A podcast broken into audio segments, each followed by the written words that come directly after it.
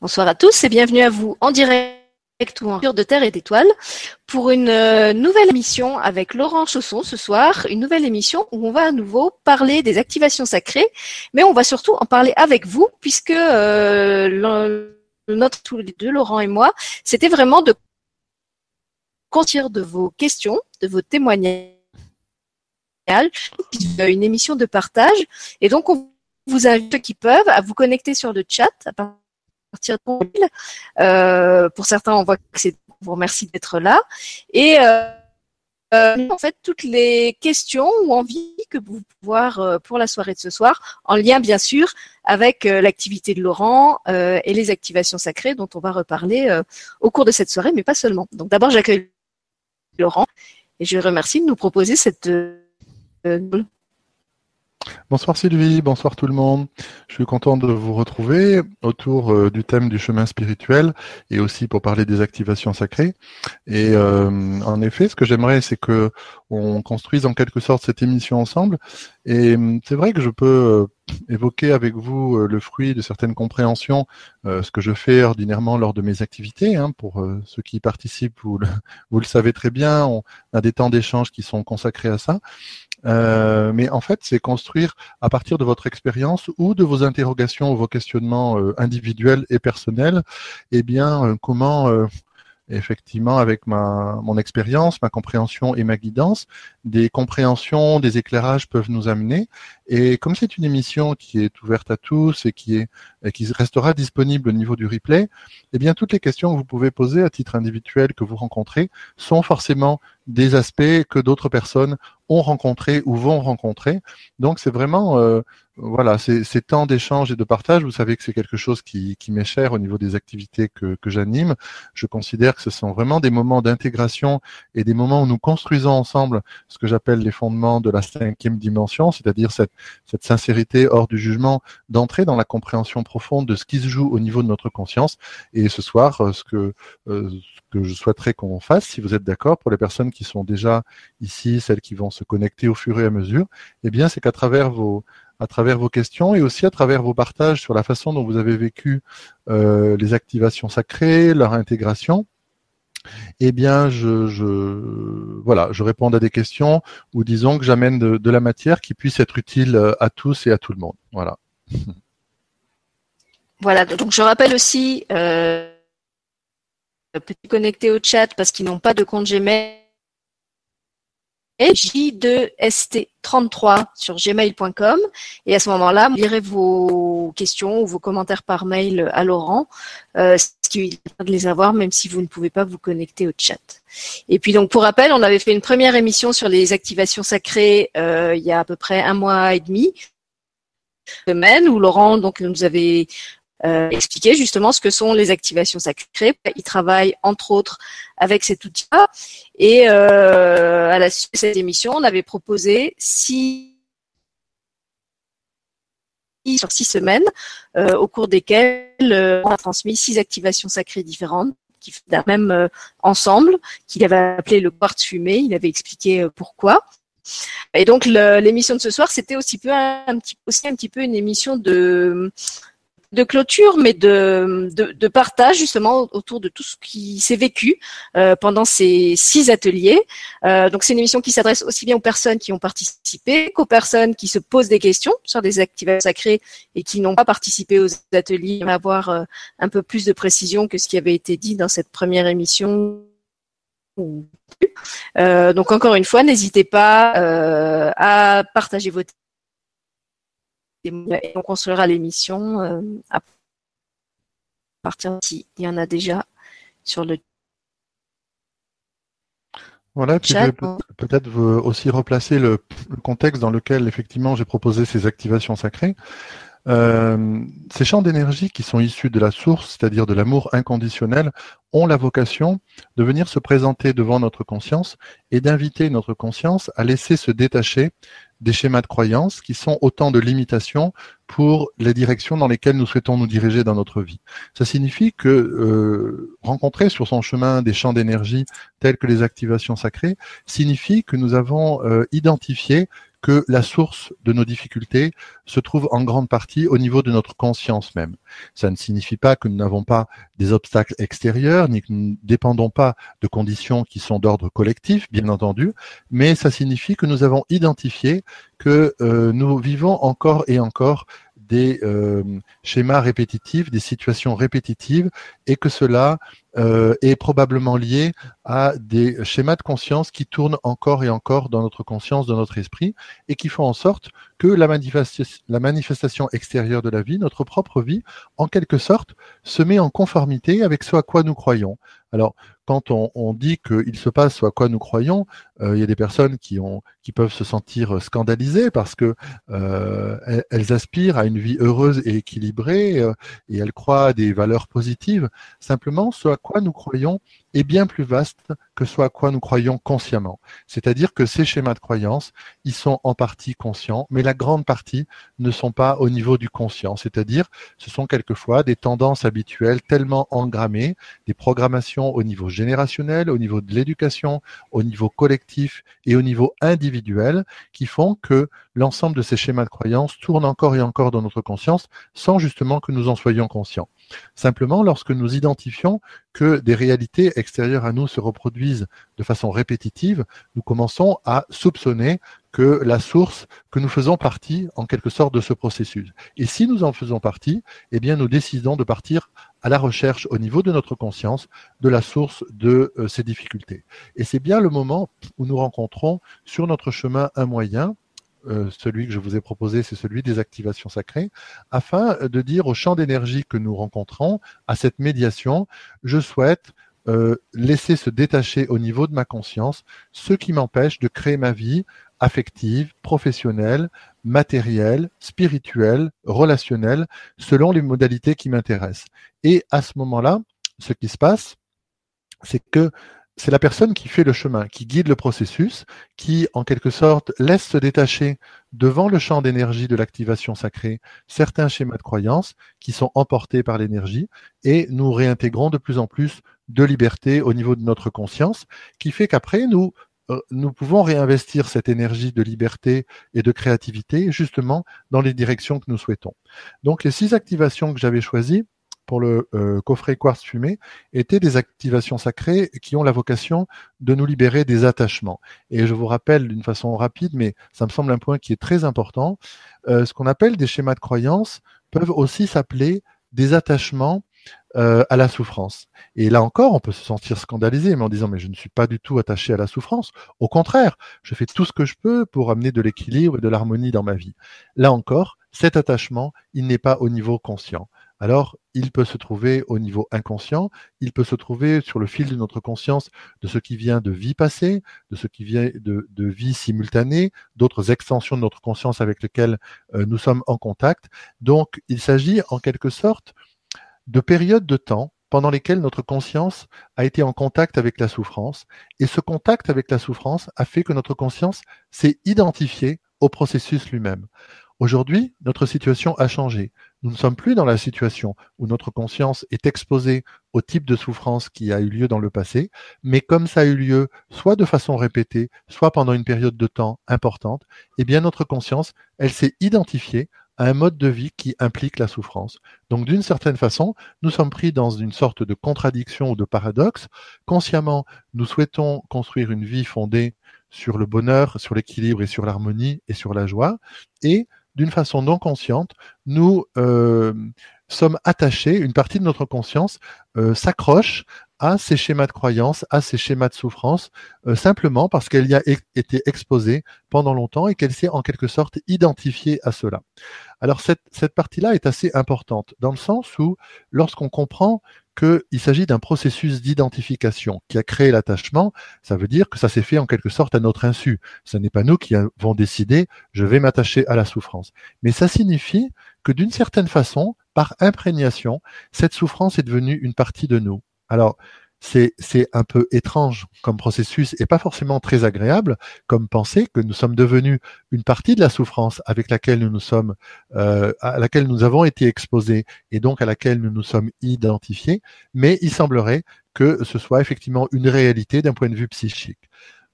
Quand on le comprend de cette façon-là, ça signifie que lorsque nous allons euh, eh bien décider d'une façon consciente de nous libérer des attachements, c'est-à-dire de schémas de croyances qui entretiennent encore encore et la souffrance, nous nous comprenons par euh, voie de conséquence que nous allons d'une certaine façon lâcher une partie de ce à quoi nous nous sommes identifiés. Et comme vous savez, que notre structure égotique, la structure de notre moi, de notre personnalité, elle fonctionne sur des schémas d'identification, ça signifie que lorsque nous allons laisser partir des schémas d'attachement à la souffrance, qui sont donc des parties d'identification, nous allons mourir un peu à chaque fois à une partie de nous-mêmes, puisque nous nous sommes identifiés à une partie de cette souffrance. Ça signifie que ces détachements de ces schémas de croyance, de ces schémas de souffrance, sont des petites morts successives non pas de nous de nous-mêmes, nous ne mourrons pas véritablement, mais comme nous nous sommes identifiés à ces schémas de croyance, à ces schémas de souffrance, quand une souffrance se détache, eh bien, nous pleurons, nous faisons le deuil de cette souffrance qui n'est plus là. Et vous savez, c'est ce qu'on appelle un renoncement. Un jour, j'ai regardé la définition dans le dictionnaire de renoncement. Et j'ai lu, si ma mémoire est bonne, qu'il s'agissait de, effectivement, de quitter une valeur à laquelle on était attaché au bénéfice d'une autre qu'on estime supérieur. Et en effet, lorsque nous euh, choisissons de libérer dans notre conscience un attachement à la souffrance, même s'il s'agit d'un deuil, même s'il s'agit de quelque chose qui est difficile, qui va nous faire vivre des émotions, qui va nous demander de l'énergie et du courage, c'est parce que nous choisissons de nous diriger vers une valeur qui lui est supérieure, c'est-à-dire la valeur de l'ouverture, de la créativité, de la liberté et surtout l'ouverture spirituelle, ce qu'on appelle l'ouverture du cœur. Et je crois qu'il y a là quelque chose de vraiment intéressant quand on creuse sur ce qu'est le chemin spirituel. Le chemin spirituel est quelque chose qui, du point de vue de la personnalité, est extrêmement attirant, extrêmement flamboyant. On se représente euh, le chemin spirituel comme une voie faite euh, de lumière, d'amour, de sagesse. Et en l'occurrence, ça fait pleinement partie de la voie spirituelle. Simplement, il s'agit d'un fruit ce que l'on observe au niveau de cet amour euh, de soi, de l'amour de l'autre, l'amour inconditionnel qu'on voit chez des grands maîtres réalisés, il s'agit d'un fruit qui a été obtenu par justement un entraînement de l'esprit. Cet entraînement de l'esprit a été ces renoncements successifs euh, à l'échelle d'une vie et peut-être de plusieurs vies. Hein, si on pense, euh, on est en accord avec ce principe que la conscience continue au-delà d'une vie même, on est en présence du fruit qui a été obtenu par l'entraînement d'esprit, de l'esprit au renoncement à la souffrance, au renoncement à ses attachements, à ses deuils successifs. Donc en effet, le chemin spirituel euh, porte ce fruit-là, mais l'essence même du chemin spirituel, ça n'est pas une croyance, puisque nous sommes justement pris par la souffrance au niveau de schéma de croyance, c'est un détachement, c'est un dépouillement de tout ce qui nous empêche d'être en contact avec la réalité de ce qu'est la conscience, de ce qu'est la perception, et de voir véritablement les choses telles qu'elles sont. Et si on on regarde un peu quelles sont les caractéristiques aussi du chemin spirituel, c'est une façon de prendre pied dans notre réalité d'une façon beaucoup plus importante. Alors, bien sûr, on peut toujours imaginer que des personnes qui vont dans le chemin spirituel ont l'air un peu illuminées ou déconnectées de la réalité, et il peut y avoir dans le choix du chemin spirituel une façon de fuir cette euh, vie qu'on trouve vraiment difficile ou désagréable, et c'est un moyen de fuite. Donc comme tout moyen de fuite, ça ne résout rien, puisqu'on on transporte avec soi ce qu'on porte en nous-mêmes, et en effet, quand on choisit un, chemin spirituel pour éviter de faire face à la réalité du corps, la réalité sociale, la réalité matérielle, eh bien c'est quelque chose qu'on va retrouver à un moment donné comme étant une souffrance qu'on va devoir qu'on va devoir régler, qu'on va devoir prendre en compte. Mais lorsque nous considérons le chemin spirituel comme une voie authentique de dépouillement et de révélation de ce qu'est la conscience, de ce qu'est l'esprit, de ce qu'est ce qui en nous perçoit, tout ce qui perçoit au-delà des, cinq sens, eh bien, il y a à ce moment-là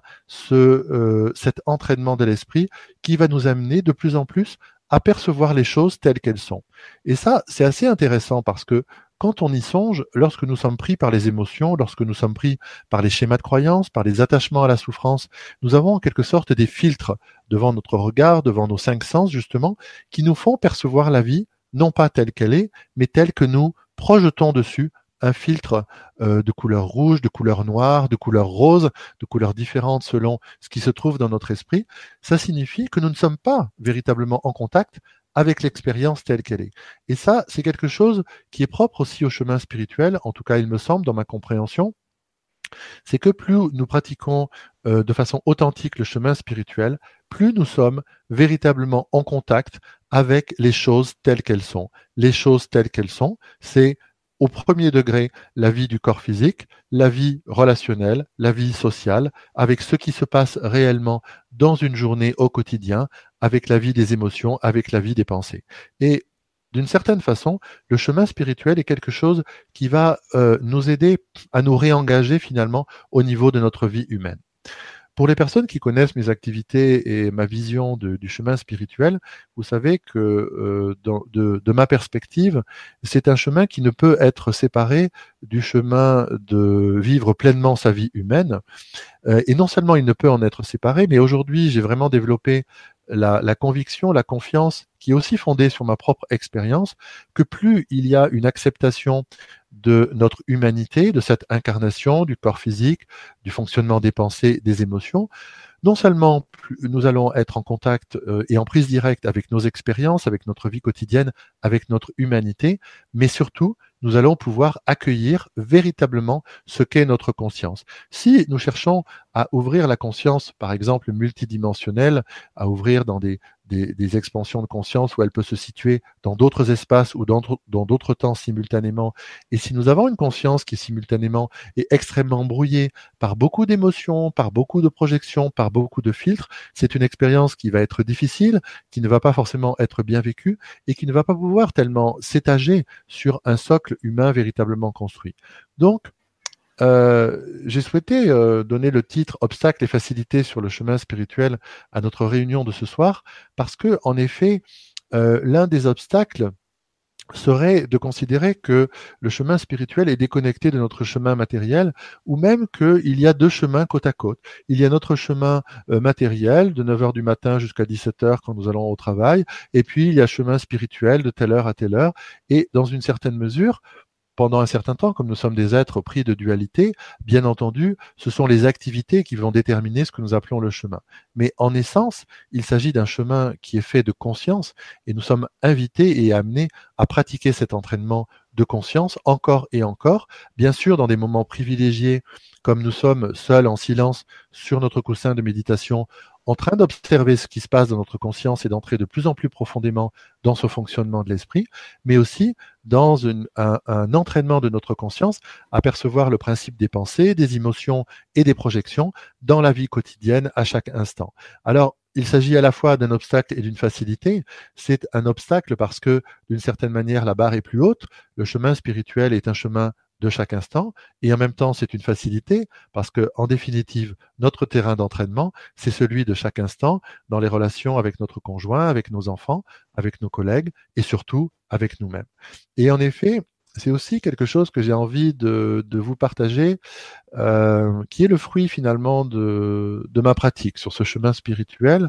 où j'ai trouvé euh, euh, au début du chemin beaucoup de, joie à pratiquer, notamment la méditation, mais aussi par exemple le channeling ou d'autres pratiques en groupe avec d'autres personnes parce qu'il y a effectivement cette communion d'esprit qui est extrêmement importante à retrouver. Le chemin spirituel euh, a une facilité, ce qui fait qu'aujourd'hui, et grâce à Internet encore plus aujourd'hui, nous pouvons retrouver des personnes qui, comme nous, sont en recherche de quelque chose plus que la vie matérielle, que de choses plus ce corps physique, et qui ont commencé à identifier. Et nous avons besoin de retrouver des personnes avec une communion d'esprit, une communauté d'esprit, pour pouvoir courageusement faire ce chemin ensemble. Et puis ensuite, nous nous rendons compte que, euh, au-delà des effets de miroir que nous connaissons bien dans le développement personnel, dans, dans, dans, dans l'analyse de nos fonctionnements, euh, au-delà de ce partage, il y a quelque chose que nous ne pourrons pas éviter, éviter c'est d'être avec nous-mêmes, d'être véritablement pleinement avec nous-mêmes, en contact avec nous-mêmes tels que nous sommes à chaque instant. Et tels que nous sommes, ça signifie dans tous les états de notre esprit, y compris dans les émotions, y compris dans les états dépressifs, y compris dans les moments de colère, et aussi dans les moments de joie, dans les moments de réjouissance et de gratitude. Et vraiment, je crois, l'une des caractéristiques de ce chemin spirituel, c'est à un moment donné, qui va être différent pour chacun d'entre nous, c'est nous allons prendre conscience que euh, nous ne pourrons pas éviter ce moment d'entrer en contact directement avec ce qui se passe en nous, avec ce que nous sommes tels que nous sommes et d'essayer du mieux que nous allons pouvoir sur ce chemin-là de devenir un bon compagnon, une bonne compagne pour nous-mêmes. C'est-à-dire, euh, il y a une expression que, que j'aime beaucoup qui s'appelle entrer en amitié avec soi-même, c'est-à-dire d'être une personne euh, en capacité euh, de rester en contact avec son expérience, avec ses émotions, avec ses pensées, avec des expériences de la vie qui quelquefois sont éprouvantes et exigeantes. Et le chemin spirituel, je crois, à ce moment-là, trouve son apogée, c'est-à-dire dans cette capacité de maintenir notre conscience, notre présence à nous-mêmes, encore et encore à chaque instant, dans chaque instant de la vie, nous allons être des courageux pratiquants sur le chemin spirituel, au-delà de toute religion, au-delà de toute pratique formelle extérieure à nous-mêmes. Ça devient véritablement une pratique de chaque instant que chacun de nous euh, a préparé pour pouvoir effectivement, lorsque quelque chose se produit d'extérieur ou d'intérieur à, nous, surtout d'intérieur à nous, sous forme de pensée, d'émotion, de sensation, c'est développer cette capacité de rester en contact avec ce qui se présente exactement tel que cela se présente. Alors, il n'y a pas d'ambiguïté vis-à-vis de ça. Il ne s'agit pas de cautionner, de se sentir d'accord ou de souhaiter prolonger quelque chose qui ne correspond pas à notre éthique, intérieurement ou extérieurement. Mais il s'agit dans un premier temps de ne pas fuir la situation intérieure ou extérieure, de véritablement de l'accueillir telle qu'elle est dans l'instant présent. Parce que notre capacité d'accueil, c'est un sujet, je crois, dont on a déjà euh, évoqué ensemble, euh, c'était l'émission précédente ou celle-là encore d'avant, cette capacité d'accueil va déterminer la façon dont nous allons pouvoir travailler véritablement, soit avec notre esprit, soit avec la situation. Et c'est assez logique finalement, c'est assez cohérent, parce que si sur le chemin spirituel, finalement, s'il y a des moments où nous disons, oula, ça, euh, ça, ça m'intéresse pas, euh, je le laisse de côté, euh, ça, ça m'intéresse plus, je vais travailler avec, en fait, nous allons encore être dans l'évitement de certains aspects de ce que nous sommes. Et la caractéristique du chemin de conscience, c'est de devenir de plus en plus conscient de ce qui se passe en nous et à l'extérieur de nous. Alors, bien entendu, nous devons faire preuve aussi de patience, de bienveillance, de ne pas, euh, euh, voilà, aller au-delà du rythme que nous pouvons euh, supporter nous-mêmes. Mais il y a véritablement cette capacité de pouvoir finalement euh, développer la capacité de s'entraîner euh, instant après instant en vérifiant notre capacité de rester en contact avec ce qui se passe en nous euh, à chaque instant. Et le principal terrain d'entraînement à ce moment-là, ce sont vraiment les émotions. Alors, les émotions sont un très gros obstacle sur le chemin spirituel parce que c'est justement les émotions qui nous voilent véritablement ce qu'est notre conscience multidimensionnelle, ce qu'est notre esprit, et en même temps, c'est une facilité parce que nous allons pouvoir travailler avec ces émotions parce que en restant en contact avec elles, en leur permettant de se transformer, en n'essayant pas de, les fuir, nous allons permettre à notre conscience de percevoir justement ce euh, qui se trouve derrière ces émotions et comment nous pouvons aussi travailler avec elles, travailler avec notre esprit. Et ça, c'est un autre aspect que je souhaitais partager avec vous, c'est que effectivement, nous avons des modalités comme les activations sacrées, comme le channeling, comme différentes modalités qui nous arrivent, on va dire, extérieures à nous-mêmes, mais véritablement, le cœur de la pratique du chemin spirituel, c'est la façon dont notre conscience développe la capacité d'écouter et de rester en contact avec ce qui se passe en nous. Vous savez que je suis très, euh, je parle très souvent de cet aspect de résonance, c'est-à-dire que je vous invite, lorsque je canalise un, channeling des, des, familles des étoiles, de, euh, j'invite chacun à, euh, à entrer en contact avec son propre ressenti et à écouter au contact du channeling des, champs d'énergie et de lumière des, Pléiadiens, par exemple, ou des guides d'Andromède, qu'est-ce qui résonne en vous? Quelle est la résonance qui s'effectue? C'est-à-dire de devenir de plus en plus conscient comment, quand nous sommes en contact avec un phénomène extérieur à nous-mêmes, comment cela vient faire bouger l'une de nos énergies? Parce qu'à ce moment-là, nous restons des êtres qui sont extrêmement ouverts, disponibles et réceptifs à ce qui nous est proposé, ce qui nous est présenté, qui quelquefois est extrêmement précieux sur notre chemin, mais nous sommes surtout en contact avec l'aspect de notre conscience qui justement se trouve activé, se retrouve remise en circulation précisément pour nous à ce moment-là, parce que c'est peut-être justement le moment pour nous d'être en contact avec cet aspect-là. Quelquefois c'est un aspect agréable, quelquefois c'est un aspect qui n'est pas agréable. En tout cas, c'est un aspect, une facette de qui nous sommes qui cherche à se faire connaître à nous au moment de ce contact extérieur. Pour faire le lien avec les activations sacrées, c'est précisément ce fonctionnement-là, c'est-à-dire que lorsque euh, vous dites je m'ouvre à recevoir l'activation sacrée, conscience critique, conscience critique, libérer le jugement de soi, ça signifie que à l'intérieur de votre conscience, vous allez observer ces, deuils, ces renoncements, de continuer à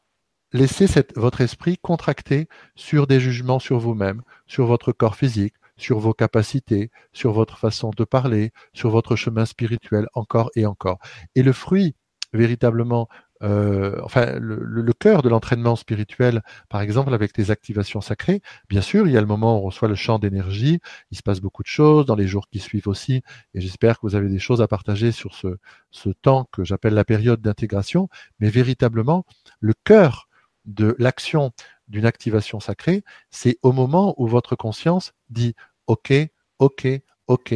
je laisse se détacher encore et encore tout ce à quoi mon esprit était identifié et je renonce à ça, je renonce à ça, je renonce à ça, en sachant que c'est quelque chose qui n'est pas dans le sens du confort. Là, le confort, c'est ce que recherche l'ego. Donc ça, on connaît, on est très habitué, c'est la voie la plus facile, la voie la plus confortable. Nous, nous sommes des pratiquants qui cherchons à aller vers l'ouverture du cœur, vers l'équilibre, vers l'harmonie. Donc nous savons que ces moments seront des moments de détachement. Ce ne sera pas forcément des moments terribles, mais ce ne sont pas des moments qui sont liés à la recherche de satisfaction. Et ça, c'est quelque chose que j'avais envie aussi de partager avec vous, c'est que le, le cœur du chemin spirituel, on ne recherche pas une satisfaction. Parce que l'aspect de notre conscience qui recherche une satisfaction, c'est le moi, c'est la personnalité, c'est l'ego. Et c'est la façon dont nous fonctionnons à chaque instant toute la journée, quand nous allons au travail, quand nous faisons le ménage, quand nous... tout, tout, tout, toujours c'est tendu vers un but pour obtenir, euh, par rapport à un désir, un plaisir, la satisfaction d'un besoin, pour obtenir quelque chose.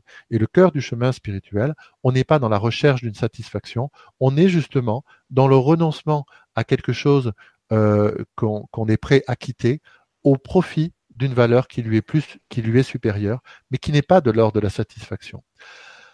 Alors, il y a une question que j'aimerais qu'on évoque ensemble, en tout cas que j'ai envie de partager avec vous. Si on considère que le, le chemin spirituel n'est pas un chemin qui est fait pour les satisfactions, euh, ça rend pas le chemin très réjouissant. Et en effet, du point de vue de l'ego, l'ego commence à se dire mais qu'est-ce qui m'a pris d'aller dans cette direction-là? Si j'ai rien à obtenir, si je vais rien en retirer, si ce n'est fait que de dépouillement de choses désagréables, je trouve ça beaucoup moins intéressant qu'au début. Euh, et en effet, il y a une question fondamentale à se poser. Il y a des personnes qui commencent à prendre le chemin spirituel et qui, au bout d'un moment, rebroussent chemin parce que leur personnalité, leur ego n'est pas prêt à renoncer au fonctionnement habituel conditionné qui est la recherche de la satisfaction. Il n'y a aucune morale, il n'y a aucun jugement à cela, c'est juste simplement ce qui peut se passer sur le chemin. Et ce qui peut se passer aussi sur le chemin, c'est d'avoir la compréhension, c'est-à-dire de s'asseoir aussi et de se dire, pourquoi j'ai pris un chemin spirituel? Finalement, j'ai euh, euh, dans ma vie c'est assez euh, équilibré au niveau relationnel, matériel, professionnel, les choses vont pas si mal. pourquoi pourquoi je prendrais le chemin spirituel?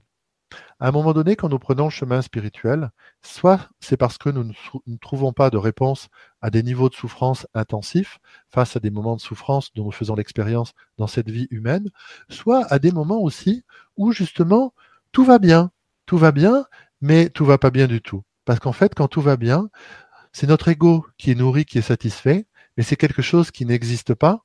c'est une dynamique du psychisme, cette personnalité, cette identification. C'est vraiment un processus d'identification. Donc, quand nous le nourrissons, eh bien, il a toujours faim, il a toujours soif et il ne sera jamais étanché. C'est-à-dire que nous ne connaîtrons jamais le réel bonheur par la satisfaction des besoins physiques et matériels auxquels nous devons tous répondre. Ça, c'est du bon sens sur le chemin et c'est la satisfaction des besoins humains. Simplement, si nous prenons un chemin spirituel, c'est parce que cela ne nous suffit pas, parce que nous voyons bien que lorsque nos besoins matériels sont à peu près équilibrés, sont à peu près comblés, il y a toujours quelque chose qui nous manque. Et ce qui nous manque, et l'essence même du chemin spirituel que j'ai envie de partager avec vous, c'est justement cet aspect qui n'est pas lié à la satisfaction d'un besoin, qui n'est pas lié à l'obtention de quelque chose. Alors là, on pourrait, on pourrait voir qu'il y a une sorte de mystère en quelque sorte, parce que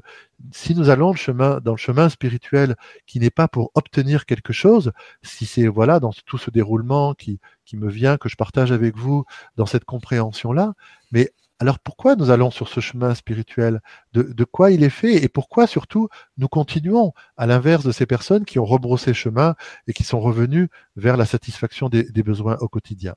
Eh bien nous continuons parce que il y a dans ce qu'on appelle l'ouverture du cœur et la liberté de la conscience et de l'esprit, quelque chose que nous ne pouvons trouver nulle part ailleurs que dans ce chemin de dépouillement et de dénouement qui n'est pas lié à la satisfaction des besoins. Et c'est précisément cette liberté au niveau de l'esprit qui nous fait continuer le chemin spirituel courageusement, ensemble, seuls, avec des activations sacrées, avec le channeling, avec la méditation, avec tout ce que nous pouvons rencontrer sur le chemin, parce que nous avons cette confiance que c'est ce chemin-là qui va nous permettre de rencontrer quelque chose que,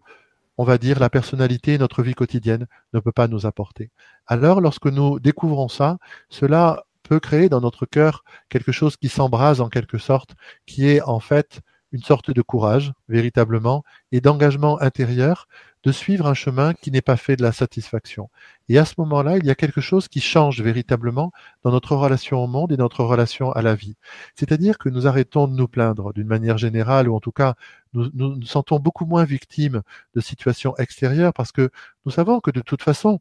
quel que soit, euh, j'ai employé ce terme-là, je crois, la dernière fois, les rustines que nous allons mettre en place pour euh, combler les, les, les, les, roues crevées que nous trouvons euh,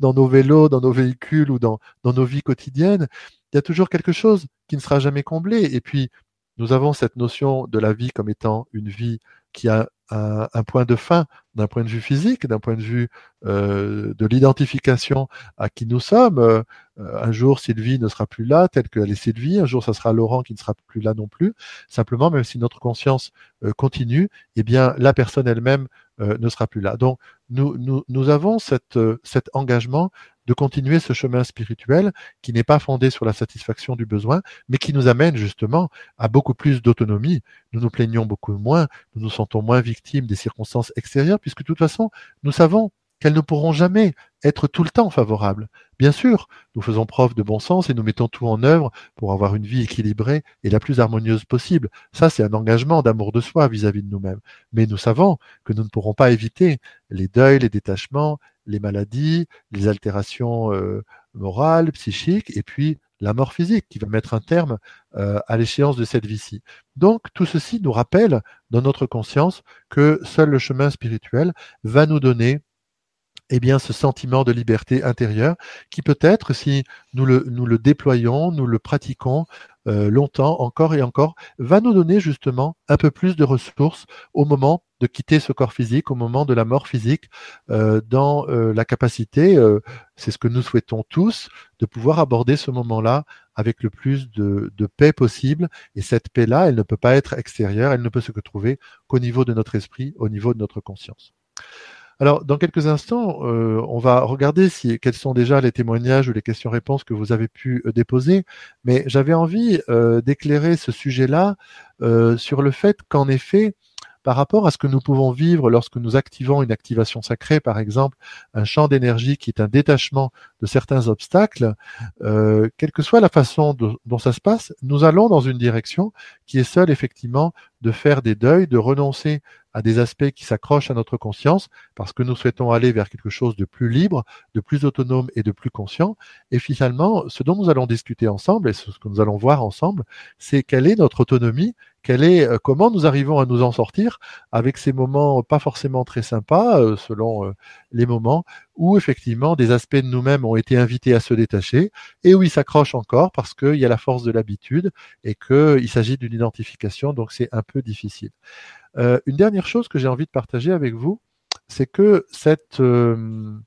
euh, façon volontaire, en quelque sorte, d'aller, par exemple, avec des activations sacrées, en direction de ces schémas de croyance et de procéder à des détachements d'une façon progressive, d'une façon que notre conscience guide, en quelque sorte, il me semble que c'est ce qui va nous donner aussi de bonnes conditions pour pouvoir accueillir des ouvertures au niveau de la conscience. Parce que, euh, et les personnes qui étaient euh, là hier soir sur l'atelier de pleine lune que j'animais euh, avec les guides des familles des étoiles, nous sommes entrés dans, des phases d'ouverture de conscience encore plus profondes, encore plus vastes que d'habitude. Et je sais que certains d'entre vous qui,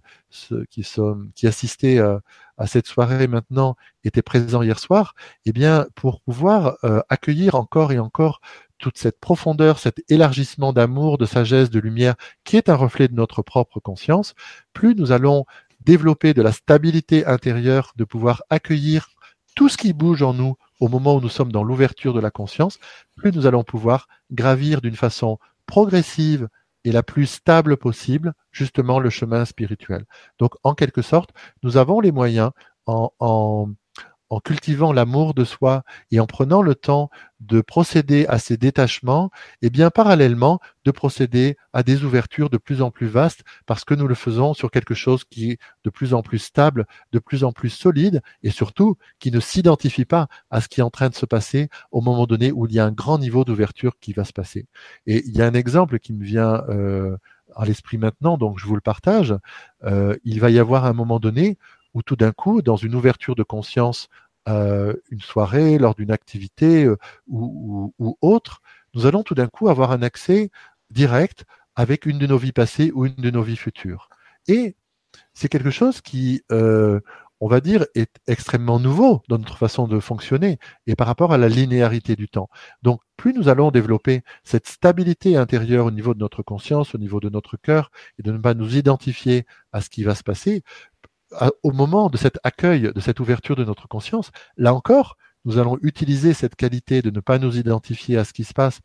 pour à la fois ne pas nous identifier à cette vie passée et en même temps observer avec beaucoup d'intérêt qu'est-ce qu'elle information elle nous amène et qu'est-ce que ça nous amène à activer ici et maintenant. Et je crois beaucoup dans ma compréhension, en tout cas c'est la perspective que je partage avec vous, que plus nous allons développer cette capacité de ne pas nous identifier encore et encore dans chaque instant de notre vie quotidienne à une émotion, à une pensée, plus lorsque nous allons, on va dire, déconstruire le moi pour ouvrir euh, la conscience à ce qu'elle est véritablement, c'est-à-dire une conscience multidimensionnelle, plus nous allons recueillir le fruit de cette stabilité de conscience et de cette liberté d'identification pour pouvoir accueillir des choses justement qui vont s'étager au fur et à mesure. Donc j'avais envie de partager ça aussi avec vous pour simplement vous proposer euh, finalement une vision d'ensemble, quelque chose d'assez global où euh, tout peut parfaitement s'articuler. Alors, je vous fais part de ma propre expérience, de ma compréhension et du fruit euh, du chemin que j'ai parcouru et que je continue à parcourir d'une façon extrêmement intensive. Hein. Personnes qui me connaissent savent que mon évolution est faite euh, d'intensité et néanmoins cette intensité, elle est faite d'une euh, augmentation permanente et continue d'une stabilité intérieure afin de faire en sorte que justement tous ces champs de conscience, ces ouvertures multidimensionnelles soient accueillis sur un socle de conscience de plus en plus stable pour pouvoir aussi le partager avec vous et que vous pouviez, puissiez en recueillir le, le plus grand fruit. Voilà, donc j'avais envie de parler avec, vous de tous ces sujets-là qui sont venus, qui se sont enchaînés dans, l'ordre qui s'est présenté selon euh, ma guidance de l'intuition. Et puis maintenant, on va regarder ce que vous avez envie de, partager ou de demander par rapport à ce que vous avez envoyé à Sylvie sur le chat ou, ou par mail. Merci Laurent. Alors, d'abord, euh, tu étais tellement euh, passionnant et limpide qu'il y a beaucoup de personnes qui qui n'ont pas posé de questions, elles ont simplement écrit qu'elles se sentaient euh, en raison du, tout ce que tu as dit, euh, euh, euh, je sais plus, voilà, donc des, témoignages comme ça de, personnes qui disaient que tes mots leur. Euh, il y avait une question. Alors c'est pas une question, c'est un, un, une remarque, un constat d'Anne-Marie mhm dit depuis qu'un spirituel, je ne peux plus reculer. Ce que j'ai laissé derrière n'a plus d'intérêt pour moi. Je suis de plus en plus aspiré vers ce que je suis, mhm. de ce que je connais. Mhm. Euh, je vais te dire, il y, a, il y a un témoignage de Sandrine dans le même sens. Elle dit, j'ai réussi à dépasser beaucoup d'épreuves données, colère, alors que je suis plutôt calme. Ceci me perturbe. Ne peut-on se détacher tout en gardant des souvenirs douloureux comme des cicatrices? Je trouve que c'est une très belle question. Euh, alors, Sandrine pose une question par rapport au, détachement et par rapport à, qu'est-ce qu'on fait de notre propre histoire, si je comprends bien, hein, c'est ça?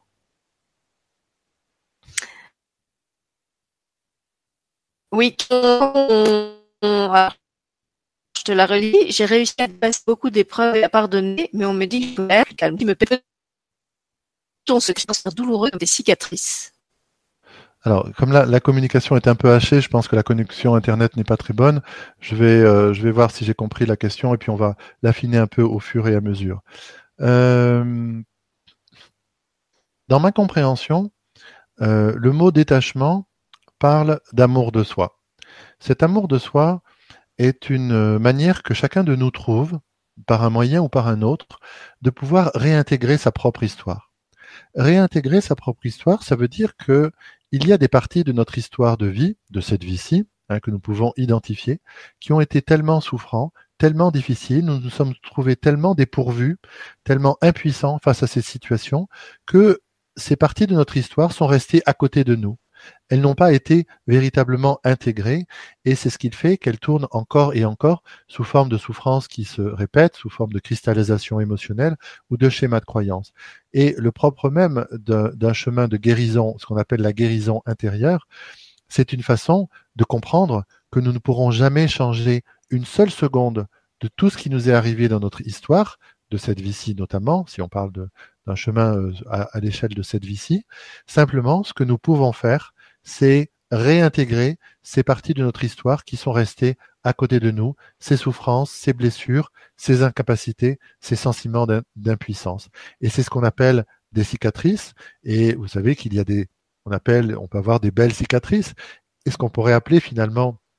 dans ce terme, une belle cicatrice, c'est-à-dire une, une, une réussite d'avoir réussi à se pardonner, à pardonner aux autres, euh, effectivement, et à accepter que ceci ait fait partie de notre, de notre histoire. Hein. Et ça, c'est vraiment euh, l'acceptation, euh, j'évoquais ce sujet tout à l'heure, qui est la façon de reconnaître telles que les choses ont été, ont été à l'extérieur de nous, ont été à l'intérieur de nous, et ont été à l'intérieur de nous dans, dans les moyens que nous avons trouvés à ce moment-là pour pouvoir nous en défendre. Et, véritablement,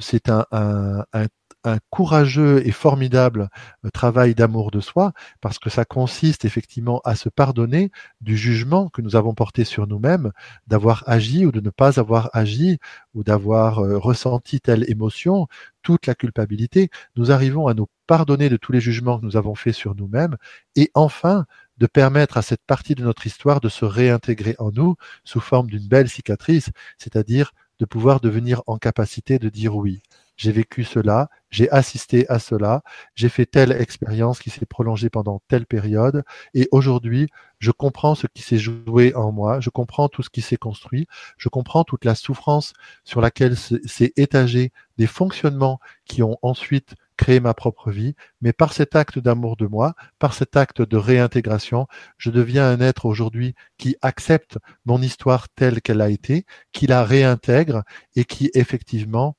euh, se sent en détachement vis-à-vis de cela. Et pour moi, la signification profonde du détachement, ça ne, ça ne signifie pas qu'on n'accorde pas d'importance à une chose. Ça signifie que effectivement, on n'est plus euh, accroché à, à, cette difficulté de ne pas avoir su réintégrer cette partie de nous comme faisant partie de notre histoire. Donc d'une certaine façon, se sentir en détachement euh, de, son passé ou par exemple des expériences de souffrance dont nous avons fait l'expérience, donc j'en ai moi également comme chacun d'entre nous. Et aujourd'hui, je me sens euh, détaché d'une période de vie euh, que j'ai traversée parce que je suis entré dans une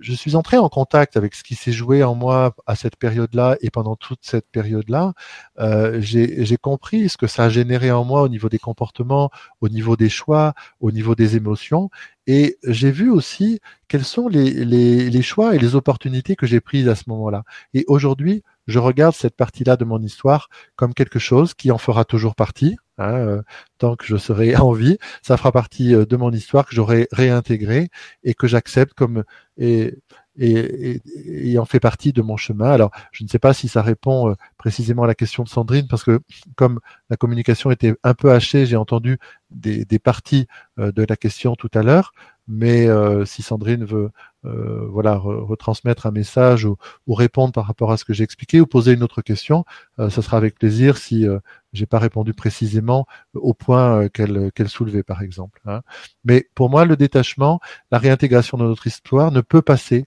que par l'amour de soi. Alors bien sûr, la thérapie est un moyen extrêmement euh, puissant, extrêmement important. On peut se sentir euh, attiré par des moyens de thérapie qui correspondent à la façon dont notre esprit est tourné. Hein, euh, ça, c'est à chacun de nous de, de le percevoir, mais quelle que soit la voie que nous allons que nous allons choisir, ça va essentiellement être une voie en quelque sorte d'amour de soi, parce que la voie de la thérapie, c'est une voie d'amour de soi, c'est une voie effectivement de verbaliser, de prendre conscience ce qui a été en blessure en nous et ce qui a euh, ensuite généré beaucoup de choses, et de revenir en accord avec finalement tout ce qui s'est passé. Pour moi, c'est aussi le sens profond de ce qu'on appelle l'acceptation. Alors, est-ce que tu m'entends maintenant Alors, je t'entends. Il y a des moments où c'est haché, mais euh, j'entends la plupart de, la phrase. Public aussi. Alors, je, suis désolée, je m'excuse auprès de tout le monde de, de, régler ça et apparemment on pensait que c'était réglé et ça ne l'est pas. Donc, je vais essayer de laisser la parole euh, au Max Laurent. Euh, il y a quand même un témoignage que je vais lire. Bien sûr le plus clair possible parce qu'il est très beau, c'est celui de Régine qui dit suite aux activations, la vie m'a présenté les thèmes libérés. J'ai pris des décisions très rapidement et facilement. Mon entourage a été moi.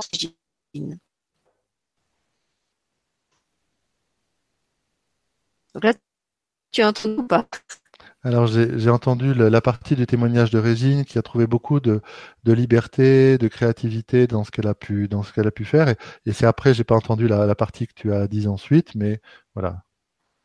Elle dit qu'après chaque activation, la vie a vraiment servi euh, des expériences en lien avec euh, ce qui faisait l'objet de l'activation, les, souffrances euh, qui, devaient être qui devaient être lâchées, et que ça s'est passé avec beaucoup de fluidité. D'accord. Alors vraiment, euh, merci Régine de partager ça parce que ça veut dire que j'évoque souvent l'aspect le plus difficile parce que je crois qu'il faut qu'on se fasse,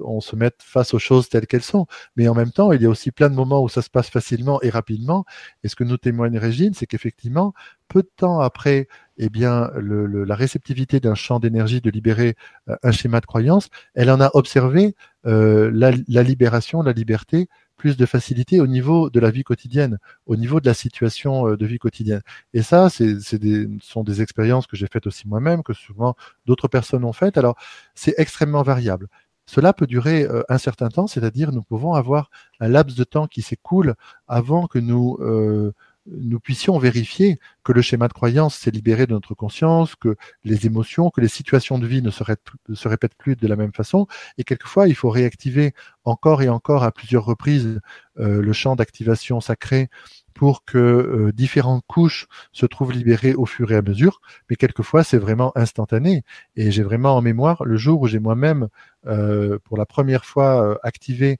l'activation sacrée Êtes-vous un martyr et où j'en ai eu la, vérification dans une situation de la vie quotidienne deux heures après. Donc il n'y a vraiment pas de règle. Et, et merci, merci Régine de, de ton témoignage parce que il y aura plein de situations dans notre vie où effectivement des schémas de croyance étaient prêts était prêt à se libérer euh, juste en présence d'un catalyseur et d'une intention claire à l'intérieur de nous-mêmes. Et, c'est là où, euh, c'est vraiment, euh, nous pouvons, ça m'a fait rire quand Sylvie m'a dit, nous allons laisser parler le maître Laurent, nous pouvons devenir des maîtres sur notre chemin, tous, justement, en, observant que effectivement tout se joue au niveau de notre esprit et au niveau de notre conscience. Et, et, et cette maîtrise dont il est question, c'est de pouvoir courageusement continuer ce chemin euh, qui, en tout cas, est pour moi l'essence même, la définition du chemin spirituel, c'est-à-dire le chemin qui consiste à entrer dans une compréhension que tout ce qui se déroule à l'extérieur de nous est le fruit de ce qui se joue au niveau de notre conscience. Alors, différentes euh, traditions l'ont expliqué, l'ont décrit. Il en est une à laquelle je suis très euh, euh, très relié et, euh, où je trouve beaucoup de réponses par rapport à ma question. C'est le l'enseignement du Bouddha, l'enseignement du bouddhisme, qui effectivement décrit d'une façon extrêmement précise comment effectivement cette articulation des phénomènes, notre perception du monde est dépendante de ce qui se joue au niveau de notre esprit, au niveau de notre conscience. Donc c'est un sujet qui me qui me passionne, qui me passionne non seulement d'un point de vue conceptuel, mais véritablement parce que sur ce chemin spirituel, comme j'ai plaisir à le témoigner souvent, euh, plus je libère au niveau de ma conscience et au niveau de mon esprit encore et encore des obstacles ou des, ou des freins ou des limitations, plus je vérifie dans ma vie quotidienne, comme Régine après les activations sacrées, qu'il y a de plus en plus d'ouverture, de facilité, et il y a une sorte de mystère en quelque sorte, parce que d'un point de vue matériel, nous ne pouvons pas établir un lien direct, nous ne pouvons pas euh, véritablement euh, comprendre de quoi est faite cette alchimie.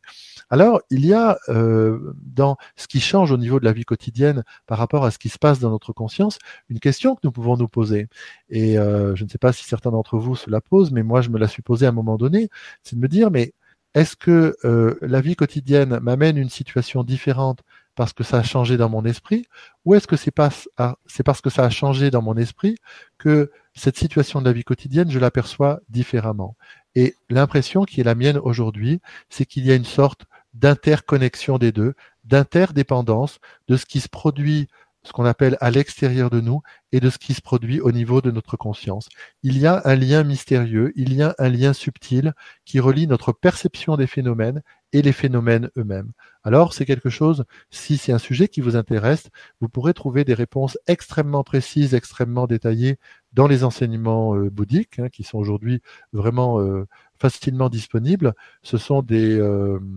euh, ce sont des, accès qui sont vraiment faciles pour les personnes que ça euh, que ça intéresse. Mais en tout cas, c'est quelque chose qui, euh, à l'échelle de notre vie quotidienne, nous pouvons aussi commencer à observer, à observer tout simplement. Et lorsque, comme comme Régine qui observe qu'effectivement, après les activations sacrées, il y a des choses qui se libèrent dans sa vie quotidienne et observer aussi ces situations en se disant, bon, est-ce que ce sont les situations qui ont changé? Est-ce que c'est la perception qui a changé? Est-ce que les deux se sont faites simultanées? Donc ça, c'est un sujet qui est, qui est vraiment intéressant. Alors, euh, Sylvie euh, m'a envoyé un petit message pour me proposer de, de m'écrire les messages qui sont sur le chat. Donc je veux bien parce que voilà, ça, ça évitera si la connexion internet n'est pas très bonne euh, que je que je n'entende pas toutes voilà, les comme questions. Ça. Donc c'est une, une, bonne idée en effet. Oui. Euh, de Marianne. Voilà, je te laisse la lire. Il comprend sûrement mieux si c'est toi qui l'a. Alors, Anne-Marie qui pose la question. pas Marianne, Marie. Quelle différence pensez-vous qu'il y ait? Ah, je ne vois plus la question. Elle a disparu. Hop, par magie. Alors, je te la reposte. Quelle différence? Pensez-vous qu'il y a entre une activation sacrée et un soin énergétique aidé par des guides? Mais c'est une question vraiment euh, intéressante. Euh,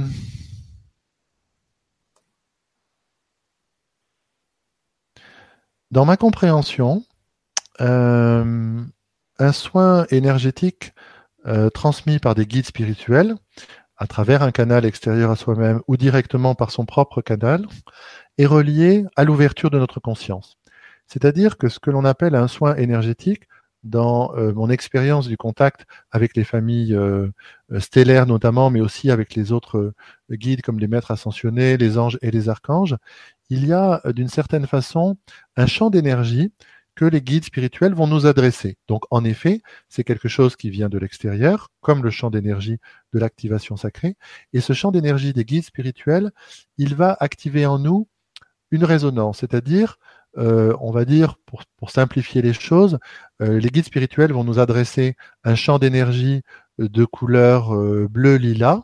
et dans notre champ d'énergie, ça va activer en nous la partie de notre corps euh, énergétique, de nos émotions, de notre corps mental, qui est mis en mouvement par ce contact avec ce champ d'énergie bleu-lilas. Et c'est ce contact-là qui, par résonance, va activer en nous le fait de réentrer en contact avec un aspect de nous-mêmes avec lequel nous n'étions pas en contact. Et c'est ce contact qui est rétabli au niveau de nos corps énergétiques euh, qui, qui se met en mouvement, qui ensuite va se diriger dans nos pensées, dans nos émotions et aussi dans notre corps physique, dans notre corporalité, qui va ensuite amener des changements au niveau de notre, de notre vie quotidienne. Donc dans ma compréhension, une transmission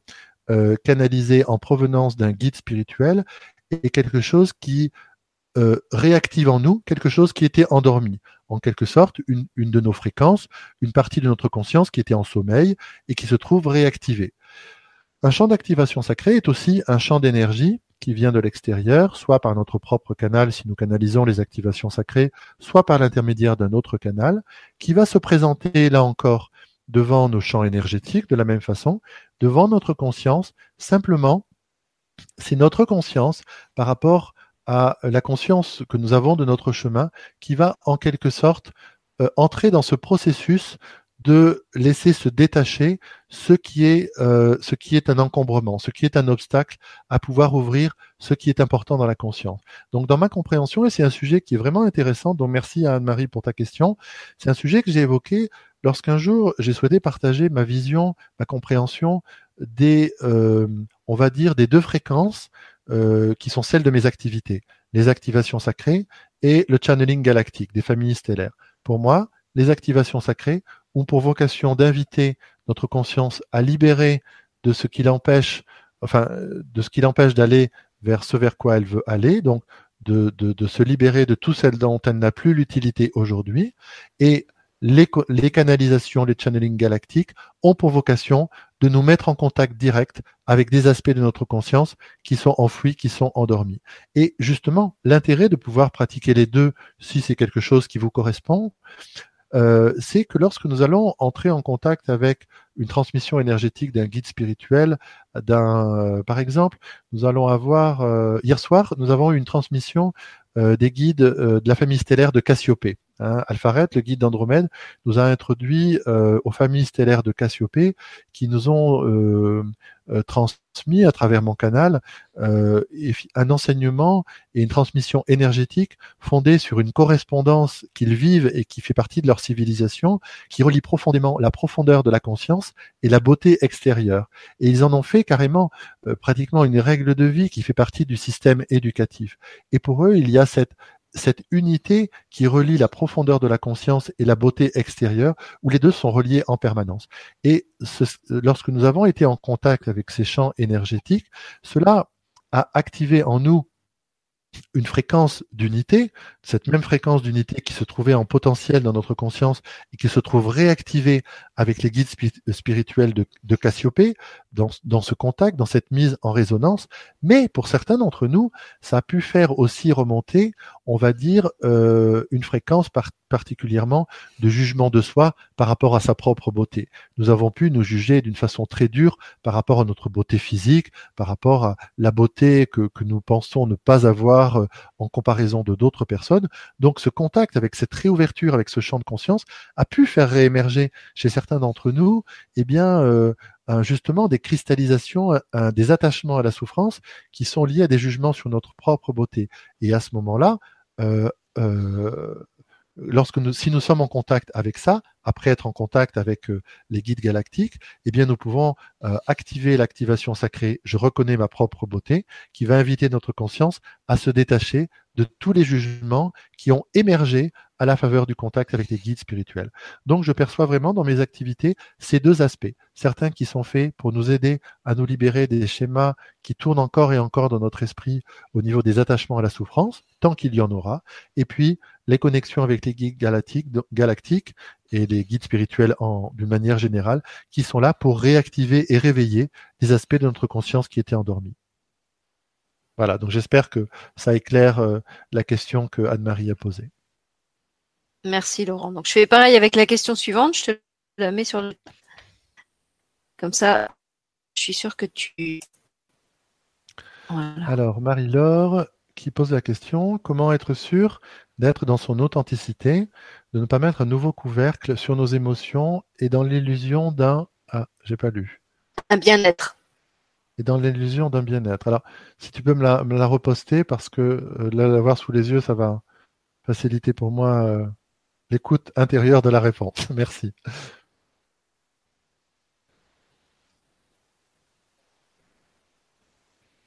C'est une euh, vraiment c'est une excellente question. C'est une excellente question qui pose justement euh, en quelque sorte la question depuis quel endroit de nous-mêmes euh, allons-nous nous fonder pour continuer notre chemin? Parce que nous avons compris que nous étions prisonniers de schémas de croyance, de, de, d'emprisonnement mentaux, émotionnels, et nous sommes extrêmement heureux parce que nous sommes déjà sortis, nous sommes déjà entrés dans cette compréhension-là, et nous avons déjà mis en place euh, plein de moyens différents pour pouvoir euh, nous libérer de cela. Donc la question porte comment être sûr qu'on va dans l'authenticité et qu'on ne va pas dans un finalement dans de nouveaux schémas de croyance en quelque sorte, c'est-à-dire dans les mêmes conditionnements un peu différents que nous avions avant. Et cette question, je la trouve vraiment intéressante parce que elle replace le chemin spirituel en effet dans un risque euh, qui, qui existe véritablement de repartir dans quelque chose fondé sur des schémas de croyance plutôt que fondé sur l'expérience. Alors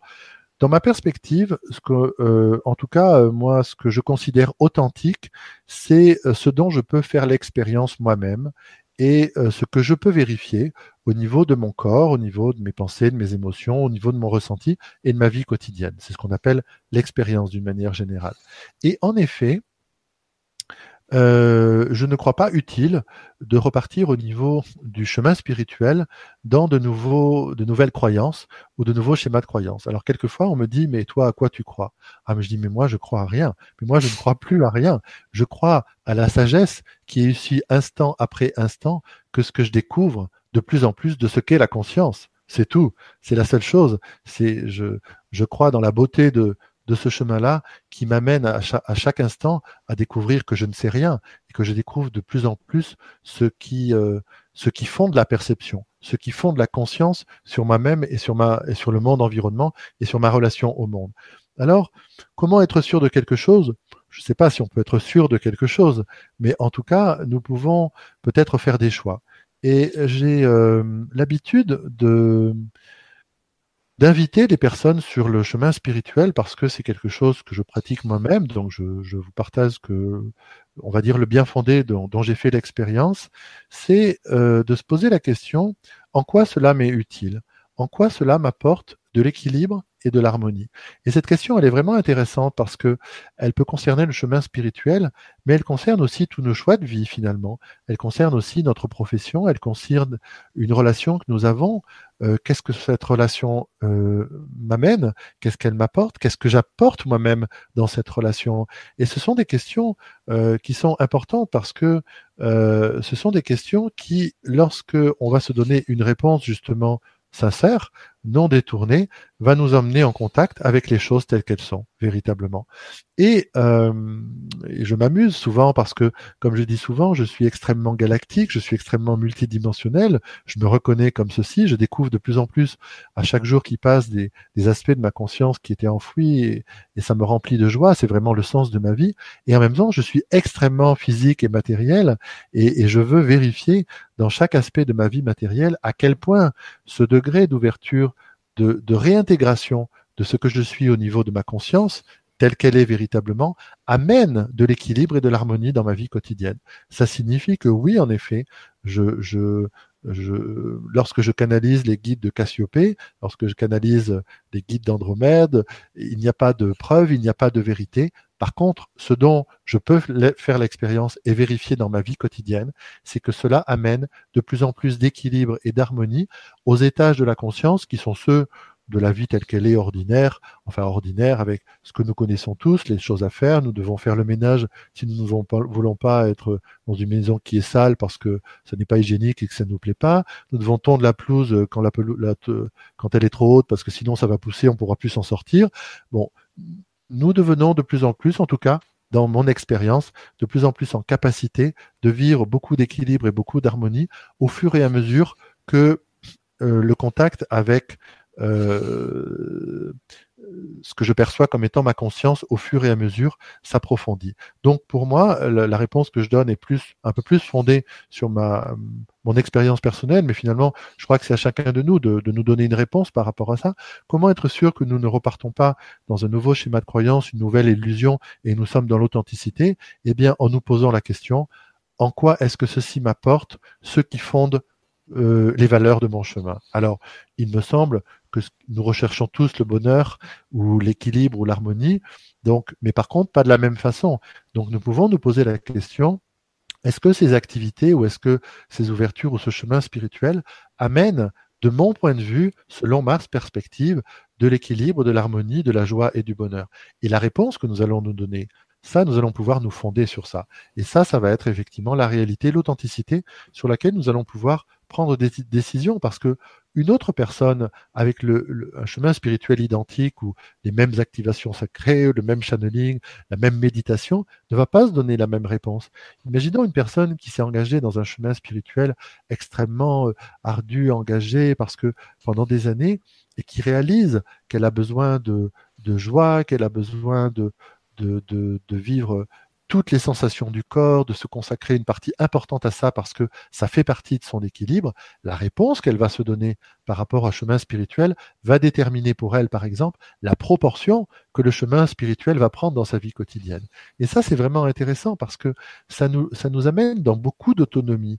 ça nous amène dans beaucoup de discernement intérieur. Il n'y a pas de juge, il n'y a pas de morale, personne n'attend rien, rien de nous vis-à-vis de cette, euh, cette réponse-là. Par contre, cette question que, euh, qui vient d'être posée euh, est, une question non seulement légitime, mais il me semble extrêmement salutaire, c'est nous demander, quand je regarde telle émission, quand je fais tel champ d'énergie, je fais telle pratique spirituelle, en quoi cela m'est utile, en quoi, euh, vers quoi cela m'amène, qu'est-ce que cela me permet de, vivre, de recueillir ou d'expérimenter. Et c'est la réponse que nous allons nous donner qui, elle, va être notre marque d'authenticité en quelque sorte.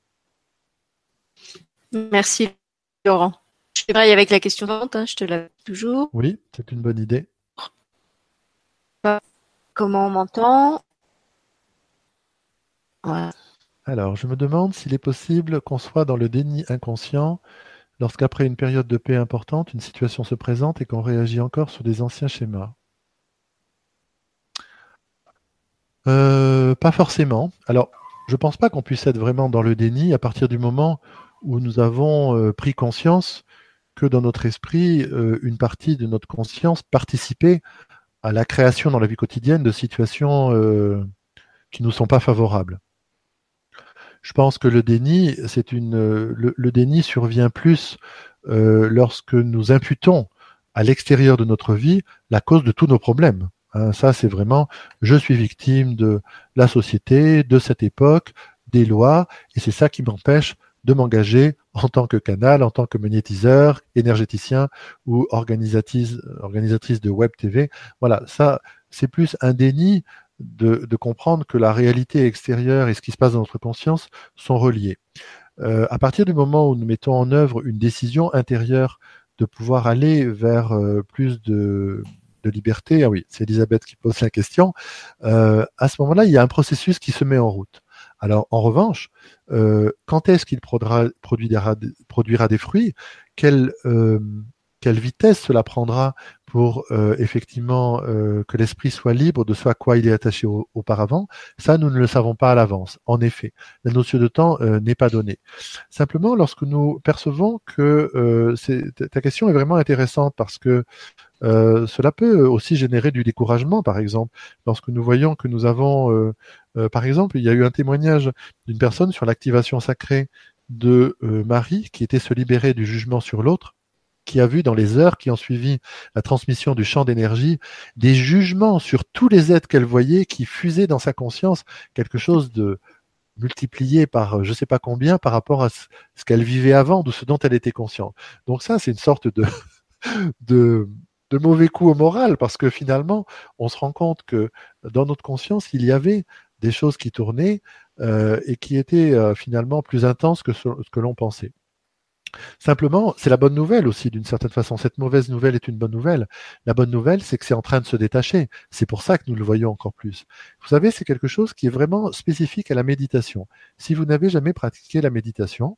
et qu'un jour vous êtes attiré pour entrer dans la pratique de méditation, pour vous asseoir et contempler ce qui se passe dans l'esprit sans chercher à n'en faire rien de particulier, vous allez réaliser que vous avez beaucoup plus d'agitation mentale que vous ne pensiez en fait en avoir. Et souvent au début, c'est un peu déstabilisant parce que on, cherche la paix de l'agitation des pensées, on cherche à être tranquille et on découvre en fait que notre esprit est beaucoup plus agité que euh, ce dont on était conscient. Alors là, on est un peu démoralisé parce que le chemin nous paraît encore plus long qu'il nous paraissait au début. Mais en fait, c'est une étape et ensuite, ça se transforme assez rapidement si nous avons une pratique régulière. Mais au début, c'est un peu, c'est un peu difficile. Et ce qui peut se passer dans notre esprit, c'est que lorsqu'une situation se représente euh, alors que nous sommes dans cette perspective de nous détacher, c'est peut-être parce qu'il y a un niveau d'attachement qui est extrêmement profond, extrêmement fort et extrêmement ancien au niveau de notre conscience, et qu'il lui faudra le temps qui lui est nécessaire, qui nous est nécessaire à nous individuellement pour que ceci se détache. Et cette question est vraiment très importante parce qu'il me semble qu'elle parle de l'amour de soi. Elle parle de l'amour de soi pour une raison qui est très simple. Vous savez, j'ai évoqué ce sujet. Euh, on pourrait se dire, euh, lorsque nous prenons conscience que notre esprit maintient en place des schémas d'attachement à la souffrance, et que évidemment, comme chaque personne qui recherche l'équilibre et le bonheur, nous voulons nous détacher de tout ça. Et on dirait, ah mais non, mais là, euh, je fais je fais la demande, là, je veux qu'en un claquement de doigts, tous les schémas de croyance et les schémas de souffrance soient libérés de mon esprit. Et même si théoriquement nous pouvons le penser et théoriquement c'est possible, pratiquement ça n'est pas possible, ne serait-ce que pour une raison. Souvenez-vous, comme ces attachements à la souffrance sont des processus d'identification, ils font partie de nous. Et autant nous sommes en capacité de faire des petites morts d'aspects de nous-mêmes auxquels nous nous sommes identifiés, de souffrances qui sont prêts, dont nous sommes prêts à faire le deuil au fur et à mesure, autant nous ne sommes absolument pas en capacité de pouvoir libérer des niveaux de souffrance très importants auxquels nous nous sommes identifiés. Notre corps physique, notre psychisme, nos émotions, tout notre être ne le supporterait pas. Donc ça, ce n'est pas réellement possible. Ça signifie que lorsque nous voyons que effectivement des cristallisations qui sont dans notre conscience ont la tendance à perdurer, à continuer. Ça signifie peut-être, hein, je ne sais pas, c'est une piste en tout cas, que quelque chose est profond et va nécessiter beaucoup d'amour de soi pour permettre de se détacher. Alors, par rapport à ça, il y a quand même une piste qui se dessine, c'est-à-dire lorsque nous euh, percevons que quelque chose euh, est accroché d'une façon profonde et que ça correspond peut-être à un niveau de souffrance profonde et que cela va mettre du temps, nous nous disons mais comment faire pour accompagner cela? Si nous arrivons à percevoir euh, dans cet attachement à la souffrance et dans ce niveau de souffrance, ce à quoi nous nous sommes attachés, euh, c'est en général vis-à-vis de quelque chose dont nous avons manqué, que nous avons attendu et que nous n'avons pas que nous pas eu. Si nous avons à l'intérieur de nous, par exemple, une profonde blessure de carence affective, c'est-à-dire de ne pas avoir eu euh, de témoignages d'amour, de tendresse ou de caresses physiques au moment qui faisait partie de ce dont on en avait besoin pour la construction de notre identité. Il s'agit de ce qu'on appelle une blessure narcissique, une blessure au niveau de la construction elle-même, qui est extrêmement profonde et qui va nous accompagner pendant très longtemps et qui va demander beaucoup d'amour de soi pour la guérison intérieure. Alors, si nous arrivons à identifier que nous avons euh, euh, contacté une profonde euh, blessure de carence affective, nous sommes conscients aujourd'hui, parce que nous sommes des êtres adultes, que euh, nous devons faire le deuil, que ce que nous avons attendu ne viendra jamais. Ne viendra jamais parce que ça ne viendra jamais sous la forme sous laquelle nous l'avons attendu et sous la forme sous laquelle cela n'est pas venu. Cela signifie que chercher à, combler un manque qui n'a pas été comblé à un moment donné est une sorte de puits sans fin, puisqu'en quelque sorte nous réactivons l'attachement à la souffrance d'une certaine façon, qui est d'être dans l'attente de quelque chose qui ne viendra pas, qui ne peut plus venir puisque nous ne sommes plus exactement psychiquement cet être que nous étions à l'époque. Simplement, la blessure, la cristallisation de la conscience, elle est là. Alors, il y a une chose euh, dont j'ai fait moi-même l'expérience et que je trouve assez intéressante à mettre en œuvre. Lorsque nous déterminons ce dont nous avons manqué, eh bien, nous pouvons voir si quels sont nos moyens aujourd'hui pour pouvoir offrir ce dont nous avons manqué et pour pouvoir donner justement à quelqu'un d'autre avec les moyens qui sont les nôtres aujourd'hui, ce dont nous avons manqué. Et à ce moment-là, le niveau d'intensité de la blessure peut se pacifier, peut s'intégrer un peu plus au niveau de la personnalité, au niveau de l'identité, et ensuite les champs d'énergie, cette décision intérieure va continuer ce travail, mais cela peut véritablement apporter de l'harmonisation, et nous pouvons là encore, de façon, d'une manière très autonome, eh bien, euh, participer à cette guérison intérieure qui consiste à donner ce que nous avons, ce que nous n'avons pas reçu et ce, que, ce dont nous avons manqué et ce dont nous manquons toujours aujourd'hui. Et euh, un exemple me vient dans ma conscience, une personne, un homme ou une femme qui prendrait conscience euh, qu'il a manqué effectivement à un moment donné de, de, se sentir rassuré affectivement par le contact physique hein, de son père ou de sa mère ou des êtres qui ont pris de soin au début de sa vie, eh bien, il peut à un moment donné trouver dans la façon euh, de pratiquer des massages de bien-être ou des massages thérapeutiques une façon de transmettre euh, aux autres d'une certaine façon de l'harmonie, de l'équilibre, de la nourriture énergétique dont il a lui-même manqué. Donc là, nous avons, euh, nous avons des ressources aussi, nous avons des façons de pouvoir participer et de pouvoir apaiser dans ce chemin de guérison. Alors, ce que j'ai envie aussi de partager à la suite de la question d'Elisabeth et ce que je viens de décrire, c'est que nous devons aussi être attentifs à euh, ne pas créer non plus un nouveau modèle identificateur, identificatoire de celui ou de celle qui euh, donne un sens à sa vie en devenant le thérapeute de soi-même à, chaque instant pour toute la vie. Parce que comme c'est un processus qui concerne euh, ce qu'on appelle le moi le, la personnalité, une structure qui n'existe pas véritablement, elle se met en œuvre, bien entendu, elle se manifeste, nous nous identifions à cela, c'est sans fin. Donc nous pouvons toujours être en thérapie de quelque chose parce que la racine même qui est la blessure, on va dire au niveau de l'identification, va continuer à se rejouer d'une façon ou d'une autre. Alors, peut-être que, puisque nous sommes réunis pour parler du chemin spirituel, nous pouvons euh, observer où nous en sommes vis-à-vis de euh, notre stabilité intérieure, vis-à-vis de notre façon d'être plus ou moins en bonne compagnie avec ces blessures anciennes, avec cette souffrance,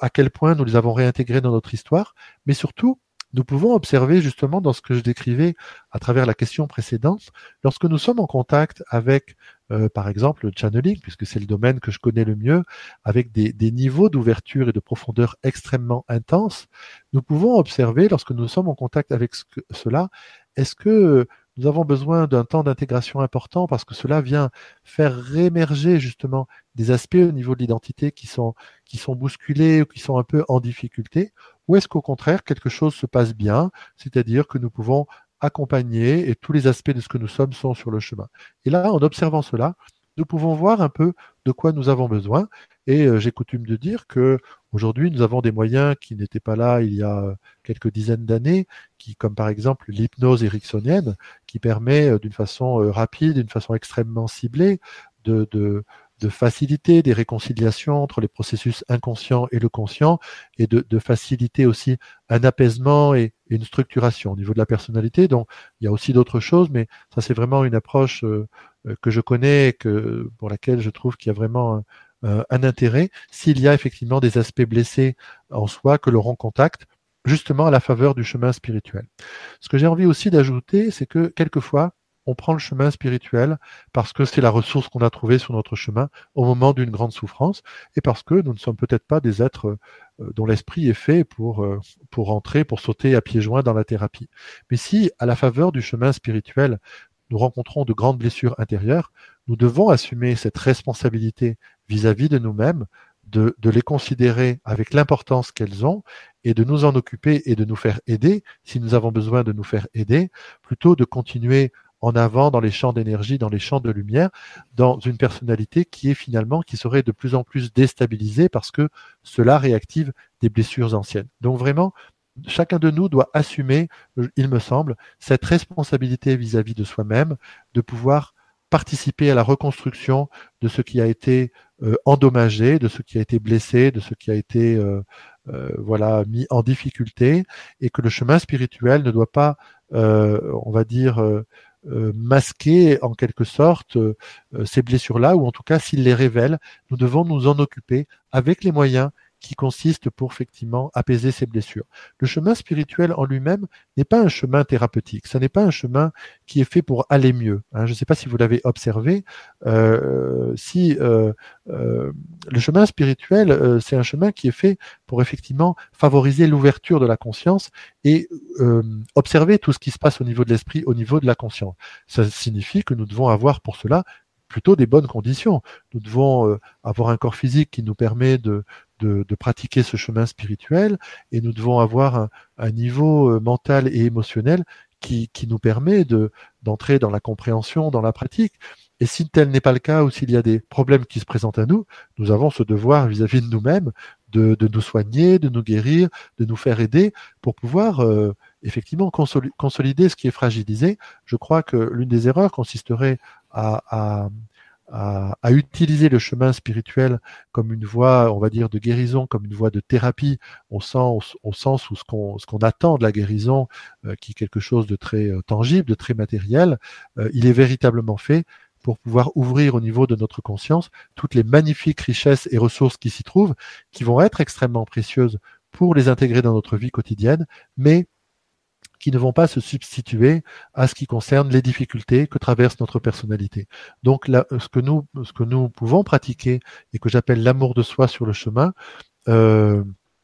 nous allons le pratiquer essentiellement vis-à-vis de notre personnalité, vis-à-vis de nos émotions, de nos pensées, vis-à-vis de tous les pets qui vont se présenter à nous dans notre vie, de toutes les expériences, des difficultés, mais aussi des, joies. Hein. Et en quelque sorte, nous allons être un être de plus en plus spirituel qui euh, intègre sa partie humaine, qui euh, en prend soin, qui la respecte, qui ne la dénigre pas, euh, qui sait que c'est temporaire. Et c'est vraiment intéressant parce que au fur et à mesure que nous allons ouvrir dans notre conscience de plus en plus de parts de conscience, nous allons véritablement intégrer ce qui s'est passé pour moi à un moment donné sur mon chemin, que nous ne sommes plus un être humain avec une ouverture spirituelle ou qui fait un chemin spirituel. Nous avons ouvert dans notre conscience cette réalité intérieure que nous sommes un être spirituel en train de faire une expérience humaine. Et là, à ce moment-là, il y a quelque chose qui est vraiment un grand changement au niveau du chemin et qui, il me semble, nous amène naturellement beaucoup de douceur, beaucoup de bienveillance et beaucoup d'amour, justement pour notre corps physique, pour nos émotions, nos pensées, pour cette construction de l'ego qui est une personnalité, qui est un moi, mais qui est ce dans quoi notre âme notre moi supérieur, c'est imprégné dans ce monde de dualité finalement. C'est d'une certaine façon la situation dans laquelle nous sommes. Nous, nous avons, ou nous sommes plus exactement, une conscience multidimensionnelle qui essaie de se révéler dans euh, une identification dans un monde de, la dualité qui se sent séparé de son corps, de ses émotions, de ses pensées et du monde environnement. Et tout le l'enjeu le, de ce chemin spirituel, et c'est à la fois justement des obstacles et les facilités, mais c'est moi je trouve quelque chose d'extrêmement réjouissant. Nous faisons cette ex-aventure qui est extraordinaire, c'est à la fois de prendre soin de notre corporalité et de notre humanité et de notre vie humaine en participant à l'éclosion de ce qui de ce qui n'est pas humain en nous, de ce qui est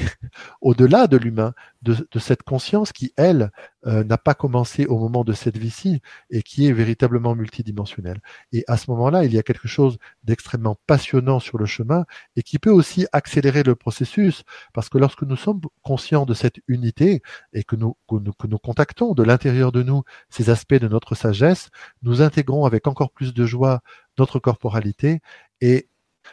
nous avons euh, de moins en moins de nostalgie d'être d'être atterri ici sur ce plan et d'être séparés de la source ou de nos origines galactiques ou, autres. Nous sommes de plus en plus en amour de notre condition parce que c'est véritablement ici que nous sommes venus mener un projet unique qui est celui de faire émerger notre conscience telle qu'elle est dans un monde de dualité, dans une personnalité avec un ego, avec des émotions, avec des pensées. Et, c'est vraiment un chemin, en tout cas, que je trouve passionnant et qui, avec le channeling, et les activations sacrées euh, par certains moments, si cela vous inspire, permet justement d'avancer avec beaucoup de, stabilité et d'ouverture.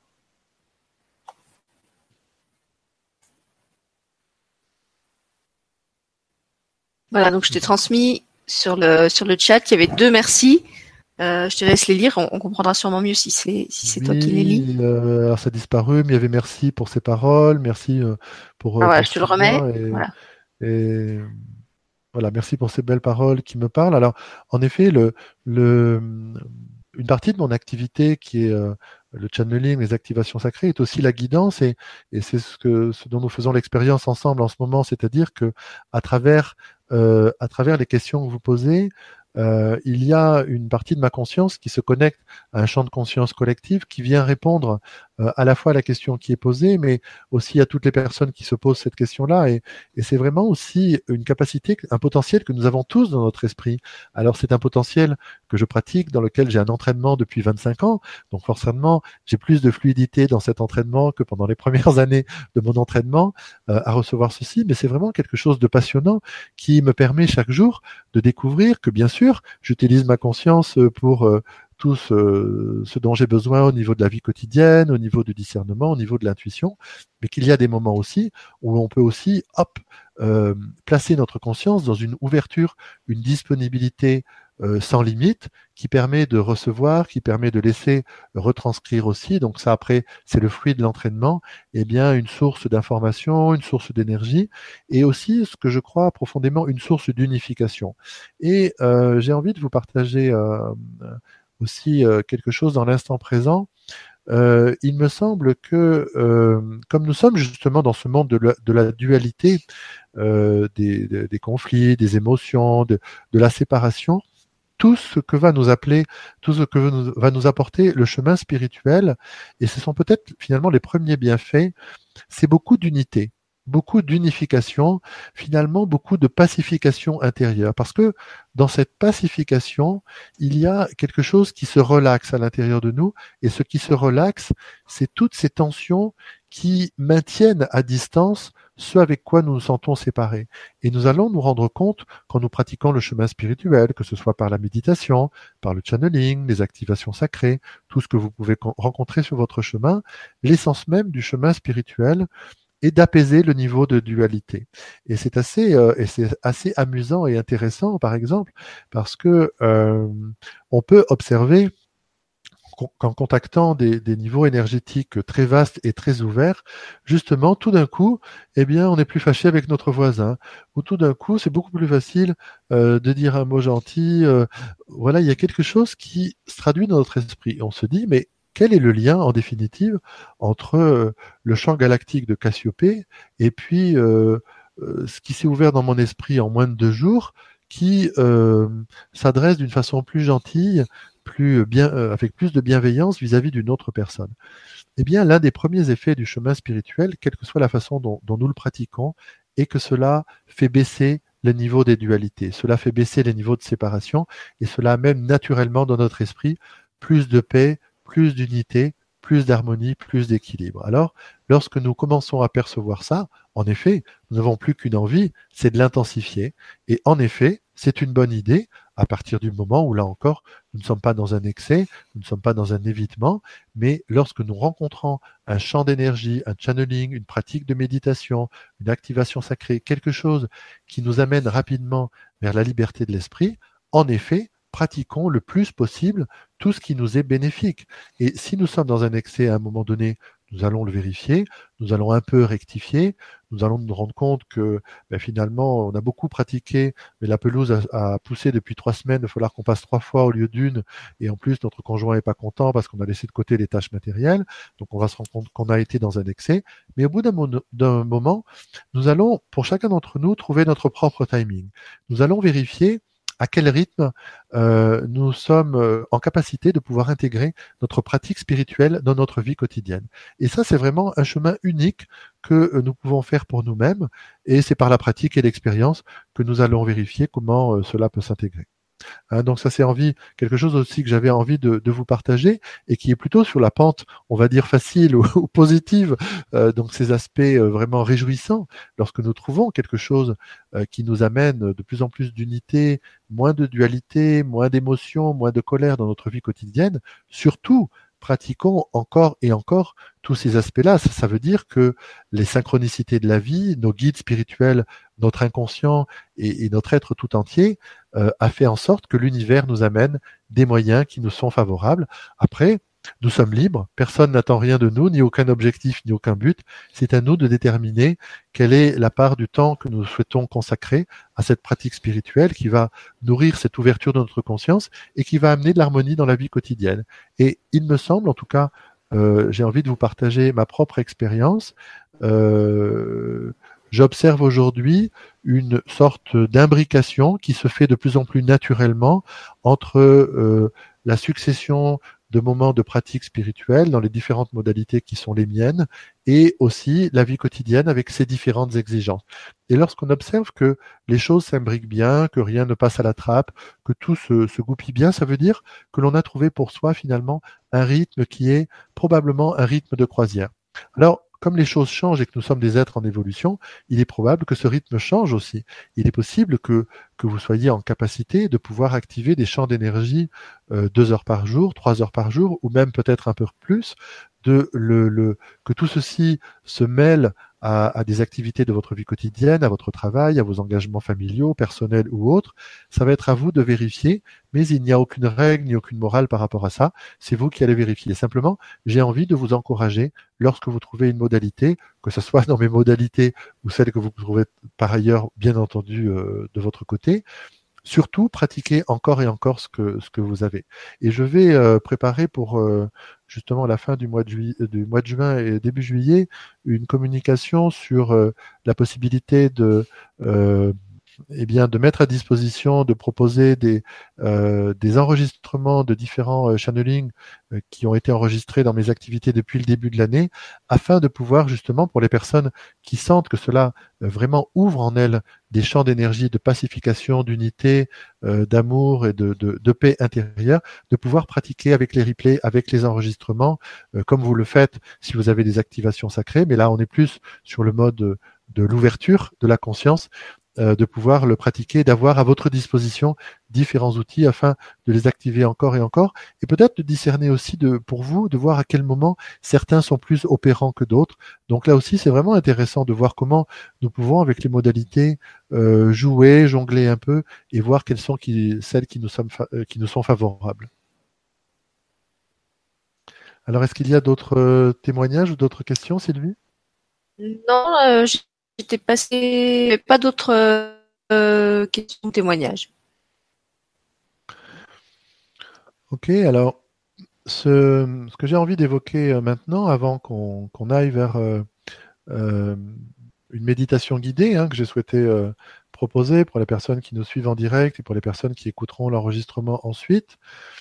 lors de la communication, j'ai choisi une représentation du Bouddha Shakyamuni euh, pour, euh, pour, illustrer le thème de cette soirée, obstacles et facilités. Et j'ai envie de, de, euh, de, vous partager effectivement la raison pour laquelle j'ai euh, posé, ce, posé cela.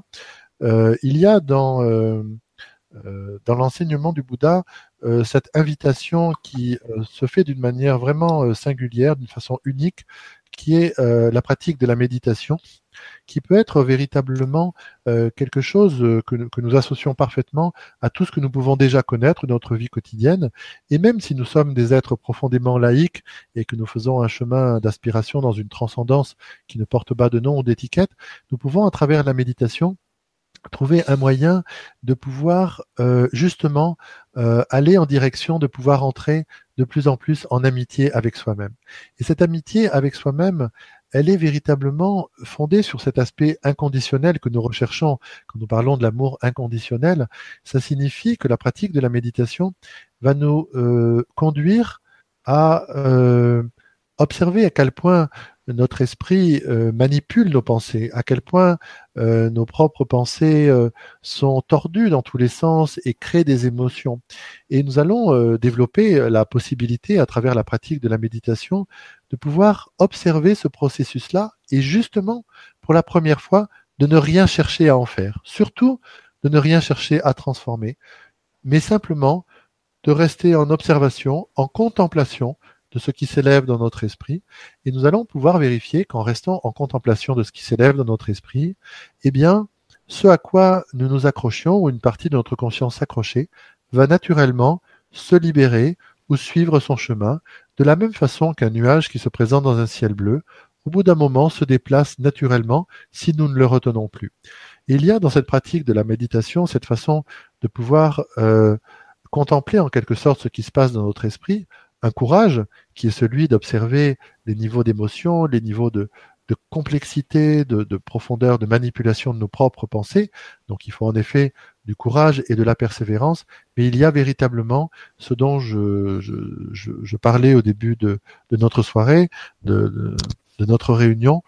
cette euh, manière de pouvoir se diriger en restant en contact avec ce dont nous faisons l'expérience, quoi que ce soit instant avec instant, juste peut-être, juste jusqu'au moment, tant que nous avons de la conscience, au ce moment de, de, la mort physique. Cela signifie que nous allons véritablement, à travers la méditation, euh, pouvoir euh, développer une euh, capacité que nous pensions peut-être ne pas avoir, qui est de pouvoir rester en contact avec l'expérience que nous faisons, euh, sans vouloir la rejeter, sans vouloir nous accrocher quand c'est une expérience favorable, par exemple, simplement être dans l'accueil de ce qui est lorsque cela est, et de pouvoir véritablement nous placer de plus en plus dans ce qui est cette pratique de l'instant présent, de rester en contact encore encore avec ce qui est là. Et cela va pouvoir nous faire euh, développer véritablement de nouvelles capacités au niveau de nos choix, au niveau de notre discernement, et cela va favoriser tous les autres processus pour lesquels nous souhaitons nous engager dans notre vie quotidienne, parce que chacun de nous a des choix qui lui sont propres, des choix professionnels, des choix relationnels, des choix euh, d'engagement euh, multiples. Et lorsque nous allons entrer de plus en plus en amitié avec nous-mêmes dans cette pratique de la méditation, eh bien, il y a euh, ce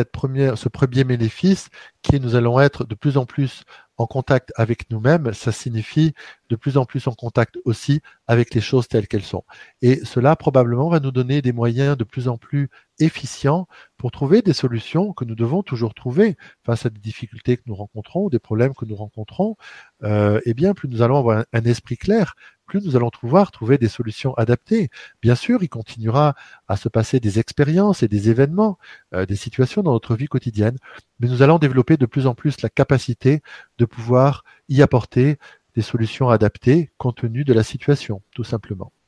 Et puis, euh, la méditation euh, du bouddhisme tibétain est une méditation qui n'est pas une méditation laïque, c'est une méditation spirituelle, parce que le but de la méditation, selon l'enseignement du Bouddha. Donc là, il s'agit de l'enseignement du Bouddha Shakyamuni, euh, donc euh, euh, le Bouddha Gautama, hein, qui est venu sur Terre il y a 2500 ans en Inde, à peu près 500 ans avant, avant Jésus, qui a vécu l'éveil, c'est-à-dire qui a vécu la libération au niveau de son esprit même de la nature de la souffrance. Et lorsque le Bouddha a réalisé cette libération définitive de la souffrance au niveau de son esprit, il a d'abord pensé que ce serait intransmissible, qu'il ne pouvait, euh, il était sorti de l'illusion de la souffrance et qu'il serait impossible de pouvoir euh, transmettre quoi que ce soit. Et pendant euh, quelques jours, il était dans cette perspective, et puis des êtres qui l'ont rencontré lui ont fait la requête, en fait, de lui enseigner le chemin qui mène à l'éveil. Et le Bouddha Shakyamuni, par compassion pour nous, c'est-à-dire par ce souhait que nous puissions sortir, nous aussi, de euh, la souffrance au niveau même de la racine telle qu'elle se trouve au niveau de notre esprit, au niveau de notre perception,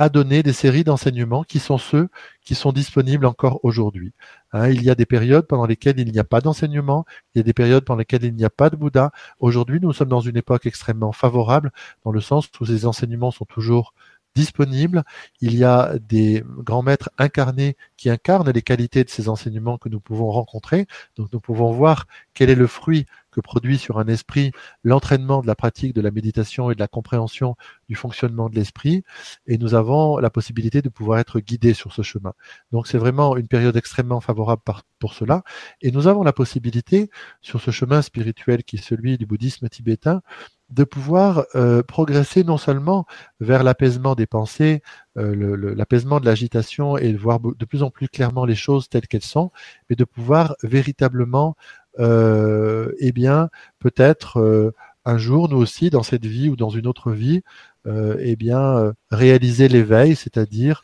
que notre esprit se réouvre à la nature de sa propre sagesse, libre de l'illusion de la séparation, euh, libre de l'illusion que le soi est réellement existant, que les phénomènes sont réellement existants et que dans cette liberté de l'esprit, euh, effectivement, devenir libre, de ne plus avoir besoin de euh, revenir encore dans le monde de la dualité que le bouddhisme appelle le samsara, le cycle des renaissances encore et encore, qui est pris par le cycle du karma et tous ces conditionnements qui sont au niveau de la conscience. Donc, le bouddhisme tibétain, euh, là je viens de décrire un peu plus quelque chose qui est plus que la méditation, mais la méditation est le fondement de la pratique euh, de l'enseignement du Bouddha qui mène à l'éveil. Sans la pratique de la méditation, le Bouddha n'aurait pas euh, atteint l'éveil, donc il nous invite à pratiquer la méditation, mais il y a aussi des compréhensions du fonctionnement de l'esprit, et si vous êtes des êtres qui sur le chemin spirituel comme moi avez besoin à un moment donné d'entrer dans des compréhensions et vous n'avez pas des réponses à certaines questions euh, que vous recherchez, il y a dans l'enseignement du Bouddha Shakyamuni des réponses sur le fonctionnement de l'esprit qui peuvent effectivement euh, donner de la compréhension et dans cette compréhension peut orienter en quelque sorte notre esprit, notamment dans la pratique de la méditation. Donc ça, c'est quelque chose qui est aussi euh, vraiment intéressant, c'est-à-dire que vous allez trouver des, des centaines, peut-être des milliers de types de méditation et moi-même, je guide des méditations euh, qui sont des méditations guidées avec Gaïa tous les jeudis soirs dans les ateliers hebdomadaires de, de channeling ou d'autres ou d'autres types de méditations. Mais la qualité de la méditation euh, de l'enseignement euh, du bouddhisme tibétain est celle de pouvoir se préparer un jour à obtenir ce fruit qui est celui de la libération définitive de la souffrance au niveau de l'esprit. Donc, voilà, comme euh, euh, vous le savez, toutes mes activités euh, sont en quelque sorte le fruit de, bien sûr, de ce qui traverse mon canal, ma guidance, les champs d'énergie, mais aussi le fruit de ma propre transformation. l'enseignement du Bouddha fait partie de mon chemin. Il y est pleinement intégré au même titre que mes relations avec les guides spirituels à travers le channeling. Et je souhaitais aussi le partager avec vous parce que euh, il y a euh, parfois justement dans nos consciences un déclic qui se produit lorsque nous sommes en contact avec d'autres pratiquants qui, comme moi, euh, font comme aujourd'hui, dans ces quelques instants, un partage avec d'autres personnes de ce qu'ils ont trouvé à travers cet enseignement, eh bien une façon de pouvoir trouver sur notre chemin spirituel une voie qui, à un moment donné, pour le temps que cela va durer, va nous inspirer et nous permettre de continuer d'une façon de plus en plus libre et déployée à euh, fouler ce chemin spirituel qui est, comme avait dit euh, Dan Millman, je crois, le chemin le moins fréquenté, parce qu'effectivement, il demande du courage, il demande de l'engagement. Et dans ma compréhension, telle que je voulais, euh, j'ai eu le plaisir de le partager avec vous tout à l'heure, il est fait aussi de cette spécificité de ne pas en rechercher une satisfaction, de ne pas en rechercher une obtention. Parce que la recherche de l'obtention de quelque chose, c'est typiquement la personnalité et l'ego, et, et qui se rend compte que c'est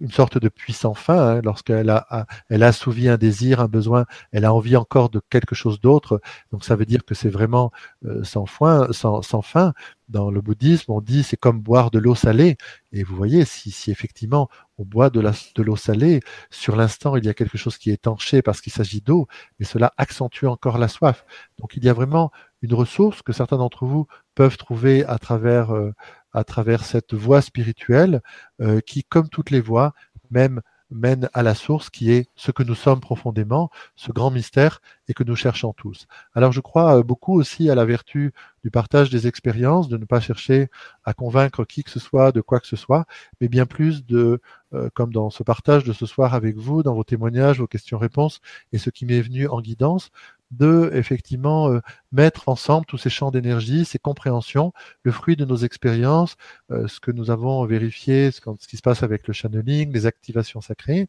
et puis de laisser tout ça bouger avec beaucoup de liberté en nous, entre nous, et de faire en sorte que nos rencontres et nos partages soient justement de nature à nourrir notre courage et notre persévérance sur ce chemin qui est exigeant et qui euh, effectivement euh, n'est pas le plus fréquenté parce que il demande euh, effectivement eh bien d'avoir mûri beaucoup de choses en nous. Donc nous pouvons aussi certaine façon, et ça sera en quelque sorte ma conclusion, euh, nous féliciter, avoir en quelque sorte, non pas de l'orgueil bien sûr, mais de la gratitude d'avoir euh, finalement ouvert notre conscience, ouvert une vision en nous-mêmes et du monde qui n'est pas que matérialiste, qui n'est pas que matériel. Ça ne signifie pas qu'il y a un, quelconque degré de supériorité, euh, ni euh, vis-à-vis d'une autre personne, vis-à-vis d'une autre situation, mais nous pouvons euh, nous réjouir que dans cette nouvelle perspective qui s'est ouverte en nous, qui est celle du chemin spirituel, nous pouvons donner du sens à tout ce qui constitue notre vie humaine et en faire en sorte qu'elle devienne une vie humaine de plus en plus riche, de plus en plus euh, vivante et de plus en plus acceptée et intégrée. Et probablement que par rapport à nos questionnements sur euh, effectivement euh, la question par rapport à la mort, le sens de la mort, le fait d'avoir un chemin spirituel, de le pratiquer et, de le partager avec d'autres personnes et d'en retirer certains fruits, va nous donner peut-être pour certains d'entre nous certaines ressources et certaines réponses par rapport à cette question que, que nous nous posons. Alors, euh, je crois que l'heure est venue de passer maintenant à la méditation guidée. Et j'ai regardé, lorsque j'ai proposé la méditation guidée au niveau de cette soirée, euh, je ne savais pas précisément de quel type de méditation euh, il s'agirait. Et j'ai envie de vous offrir finalement, en quelque sorte, l'actualité du fruit de ma propre évolution, de mon canal. C'est quelque chose que j'aime toujours faire quand quelque chose s'ouvre ou s'approfondit au niveau de ma conscience ou de mon canal. Euh, j'ai envie rapidement de le partager avec d'autres personnes parce que, euh, eh bien, même si cela est appelé encore à, s'approfondir et à se transformer encore et encore, eh bien, je crois que comme pour chacun d'entre nous, dès que nous avons euh, ouvert une capacité en nous ou une, une envie de, faire partager à d'autres personnes ce que nous avons trouvé ou découvert, eh bien, c'est aussi quelque chose qui peut nous réjouir parce qu'à ce moment-là, nous sommes dans cette façon de partager tous ensemble ces champs d'énergie et de lumière. Donc j'ai envie de, je vais vous transmettre dans quelques instants une méditation euh, guidée qui va être euh, effectuée en guidance, c'est-à-dire qu'il n'y a pas de texte qui est préétabli et qui a euh, en quelque sorte pour essence une qualité de la conscience qui est en train de s'approfondir au niveau de ma propre conscience, qui est d'entrer dans un centre de stabilité intérieure à partir duquel euh, l'ensemble des processus de notre conscience, des autres aspects de notre conscience, vont trouver une meilleure cohérence, une meilleure harmonie. Alors nous allons découvrir ensemble, à travers la guidance, ce qui va être proposé. Et je vais commencer donc dans quelques instants.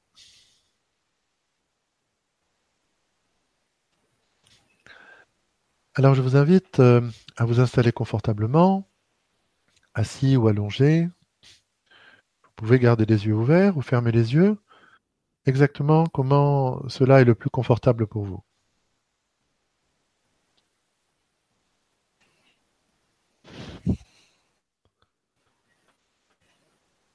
Et puis je vous invite à prendre une profonde inspiration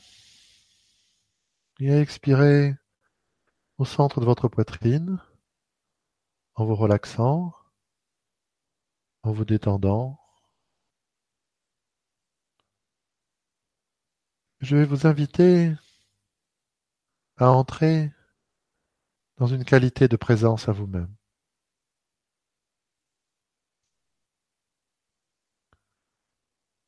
Cette qualité de, présence est un processus qui va se déployer de lui-même en dehors de notre propre volonté. Ce que nous faisons, c'est simplement la création de conditions favorables afin que ce processus, d'une manière naturelle, se déploie, s'amplifie et prenne toute son ampleur.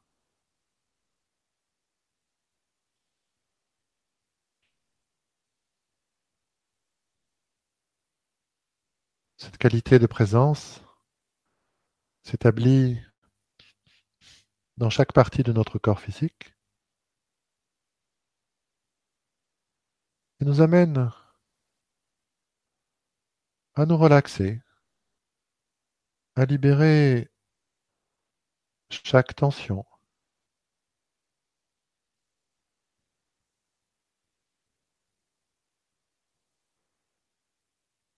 Au niveau de nos sensations, mais aussi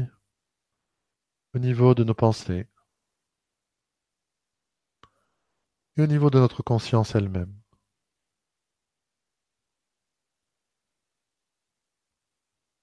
Et le processus qui vient de commencer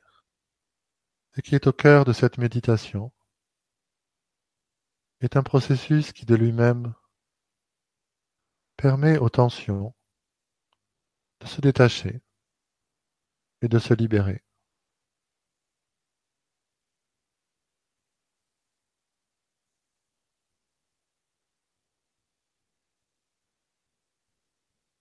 Et nous entrons dans une vibration dont la nature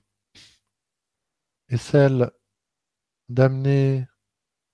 un mouvement d'oscillation intérieur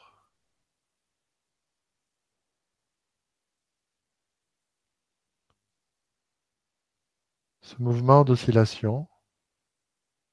est simplement le témoin que notre qualité de présence permet à ce processus de se déployer de lui-même.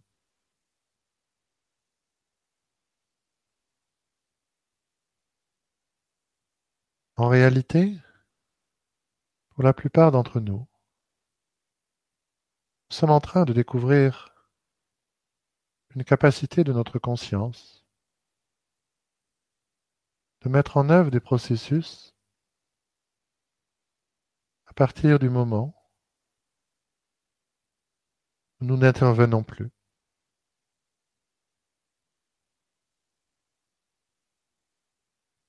Depuis quelques instants, le mouvement oscillatoire a été remplacé par le mouvement du lemniscate, le mouvement du 8, de l'infini,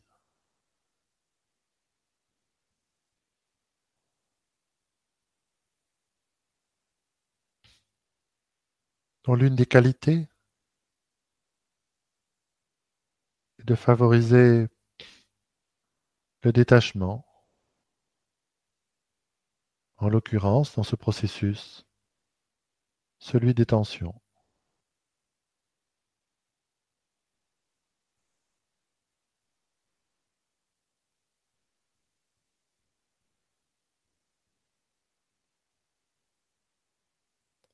Et nous prenons quelques instants pour nous familiariser avec quelque chose de nouveau, un processus qui prend place de lui-même.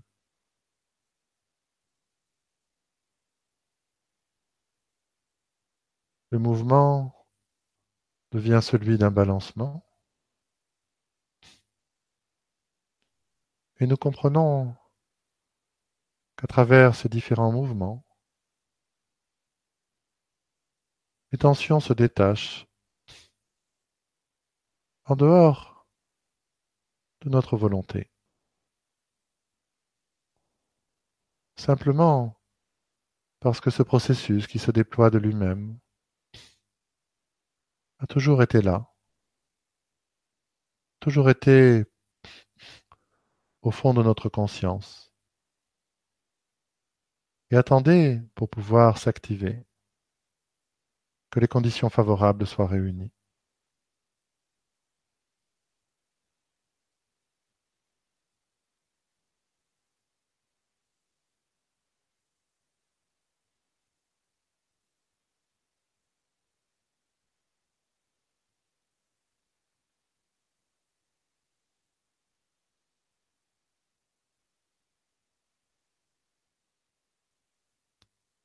Le processus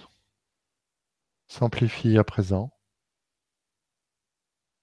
s'approfondit.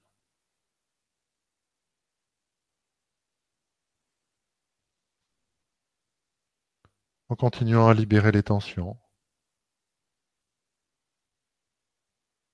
dans tous les espaces de notre être, où elles peuvent résider.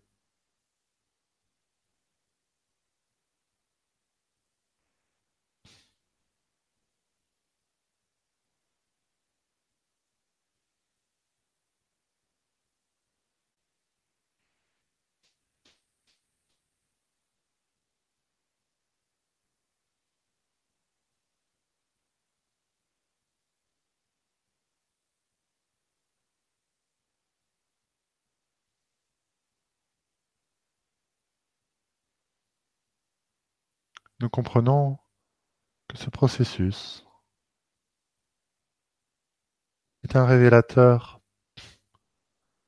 d'espace au niveau de la conscience. Ce processus ne crée rien, simplement révèle la liberté intérieure, libre de toute tension résiduelle.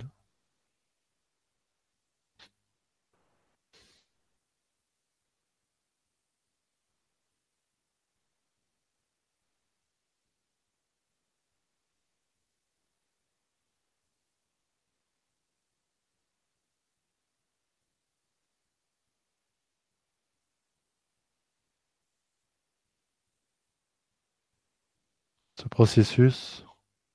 se produit également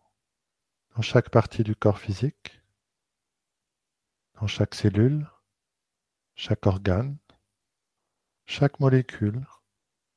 également dans chaque espace qui relie une cellule à l'autre.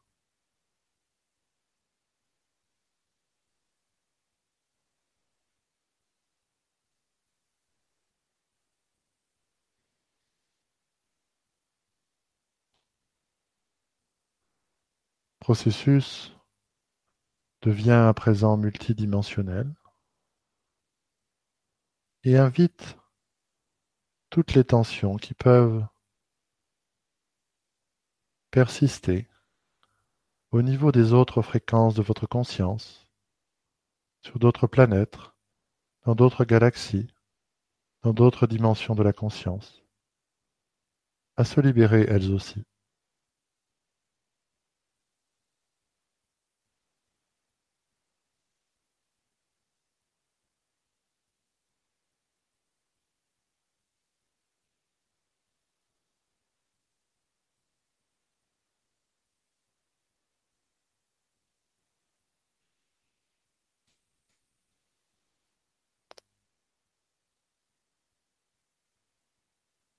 Ce stade du processus,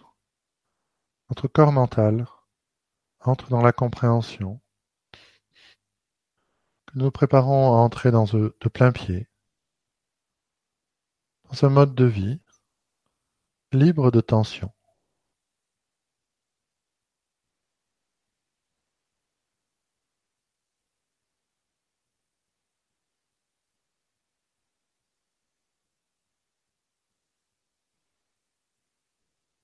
Cette compréhension et son acceptation, le processus continue s'amplifier au niveau, au niveau du fonctionnement lui-même, du corps mental et de l'élaboration des pensées.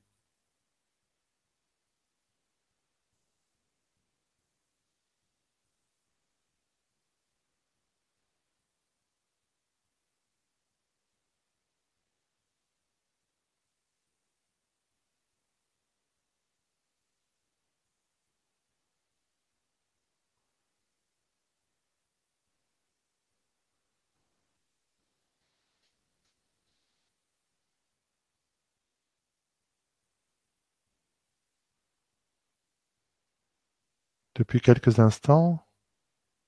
le processus s'est stabilisé.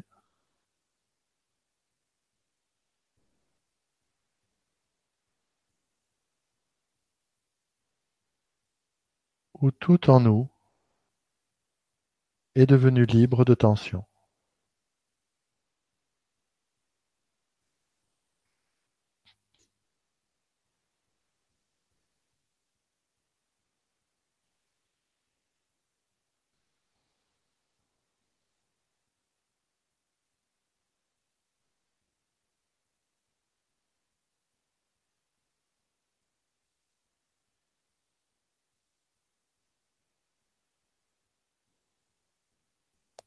Durant quelques instants, nous familiarisons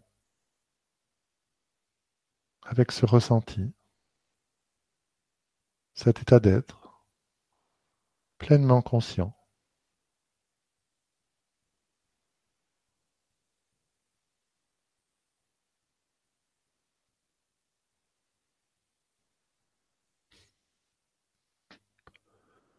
Peut-être ressentons-nous déjà une qualité d'ouverture, d'espace, de liberté et de disponibilité.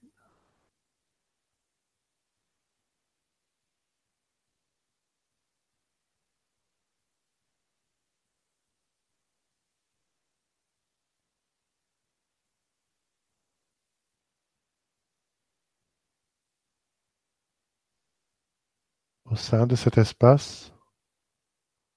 libre de tension, nous accueillons pleinement chaque aspect de notre vie, exactement telle qu'elle est, maintenant, telle qu'elle se présente.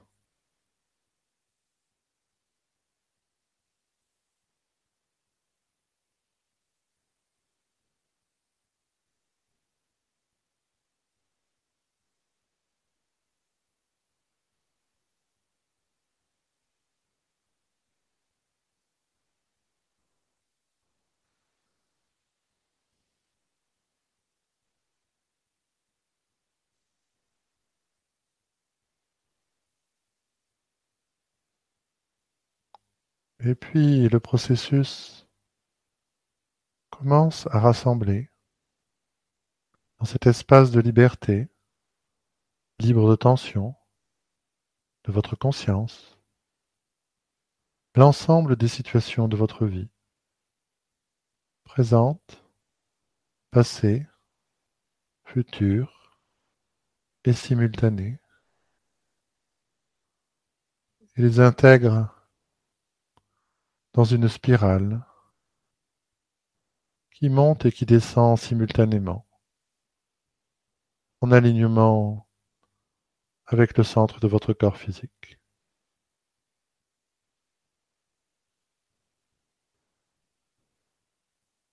Cette spirale descend sous vos pieds jusqu'au cœur cristallin de Gaïa, de la terre-mère, s'élance au-dessus de votre tête jusqu'au grand, jusqu'au grand soleil central, jusqu'au cœur cosmique, jusqu'à la source de tout ce qui est.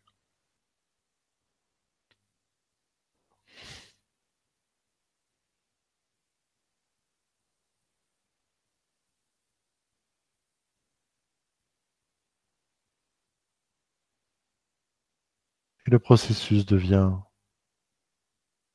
l'alignement de chacune des situations de votre vie avec l'ensemble des rythmes de la conscience.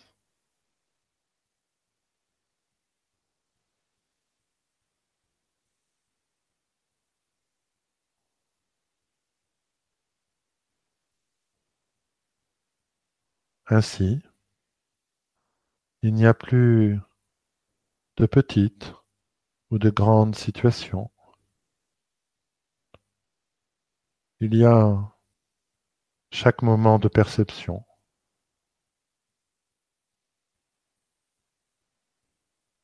Où peut s'approfondir la profonde interconnexion avec l'ensemble des rythmes cosmiques.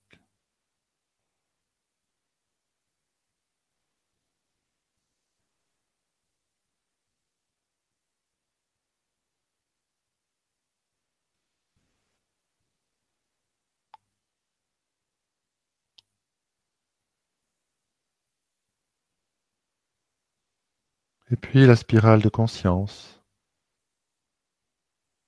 se rassemble au centre de votre cœur.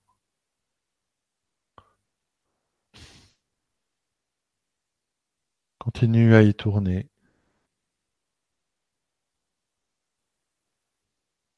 Et commence à rayonner dans tout votre corps et dans chaque partie de votre être, la totalité de votre lumière, de votre conscience multidimensionnelle.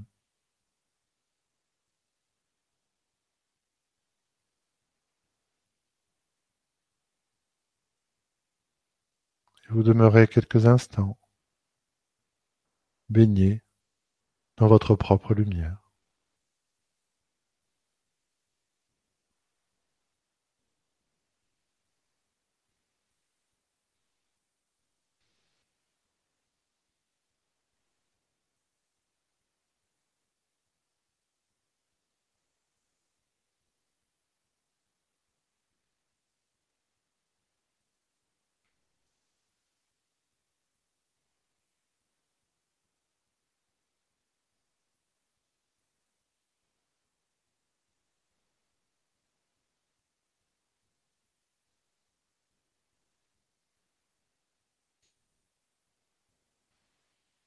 Et puis,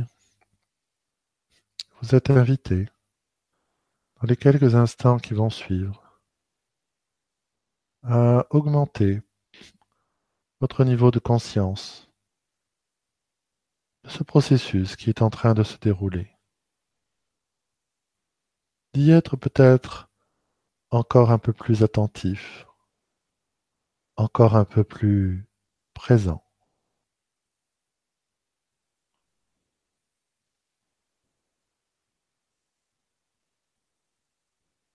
Et vous pouvez même, si le cœur vous en dit,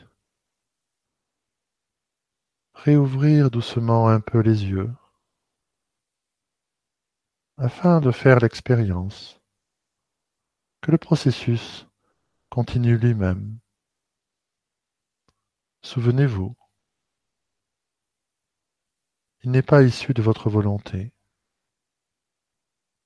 C'est présenté et activé de lui-même par votre qualité de présence. De la même manière, par cette même qualité de présence de l'instant présent,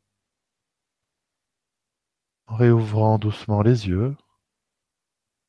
en étant pleinement en contact avec vos sensations corporelles. Vous pouvez continuer à lui permettre de se dérouler.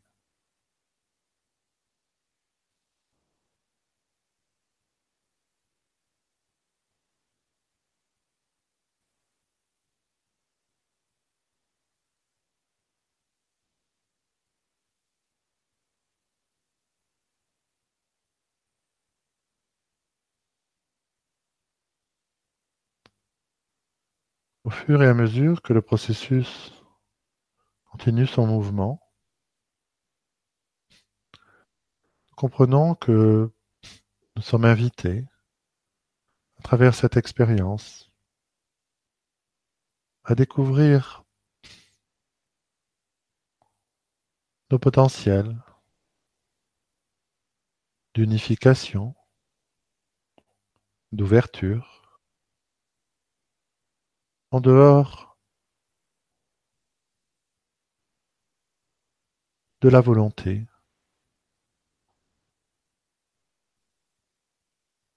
et des actions que nous avons l'habitude de mettre en œuvre.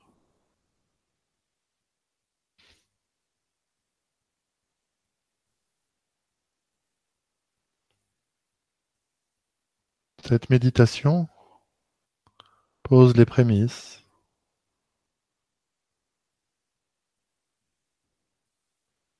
nouvelle perspective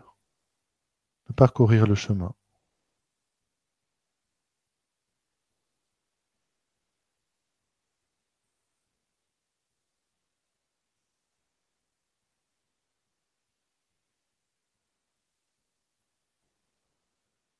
Et puis parce que nous souhaitons devenir de plus en plus conscients, de plus en plus présents, de ce qui agit en nous, de ce qui s'unifie en nous, de ce qui s'ouvre en nous. Nous réouvrons doucement les yeux. Venons dans la présence visuelle Et faisons là encore cette expérience. Nous pouvons continuer à demeurer en contact avec ce processus qui trouvera naturellement son moment d'intégration, le moment venu, tout en ayant les yeux parfaitement ouverts, pleinement conscients, et en continuant nos activités.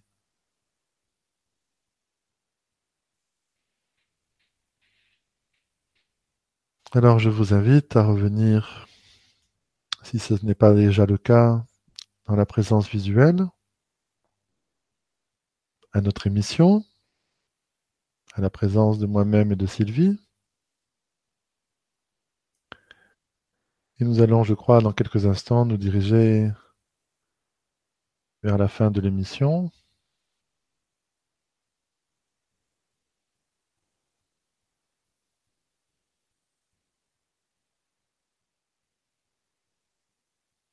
Très bien, Sylvie me, confirme qu'effectivement nous clôturons avec la méditation euh, cette soirée. Merci beaucoup à tous et à toutes, tous ceux et toutes celles qui étaient là ce soir euh, en direct. Euh, je salue tous ceux et toutes celles qui, dans ce qu'on nomme le futur, écouteront ces partages, ces questions-réponses, ces transmissions et la méditation guidée.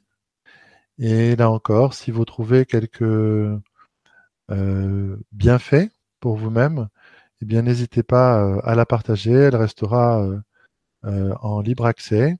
en replay sur la chaîne la Web TV de Terre et d'Étoiles. Et euh, je vous souhaite vraiment un excellent chemin à chacun et dans votre façon unique de parcourir votre propre chemin spirituel. Voilà ce que je souhaitais vous partager, vous dire en guise de, conclusion pour terminer.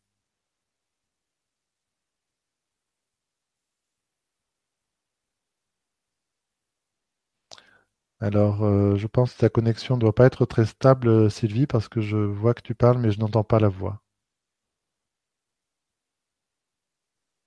Je disais que je vais couper le direct maintenant et je remercie tout le monde, toi y compris, pour cette euh, soirée qu'on a passée ensemble. Ah d'accord, très bien. C'est que je voyais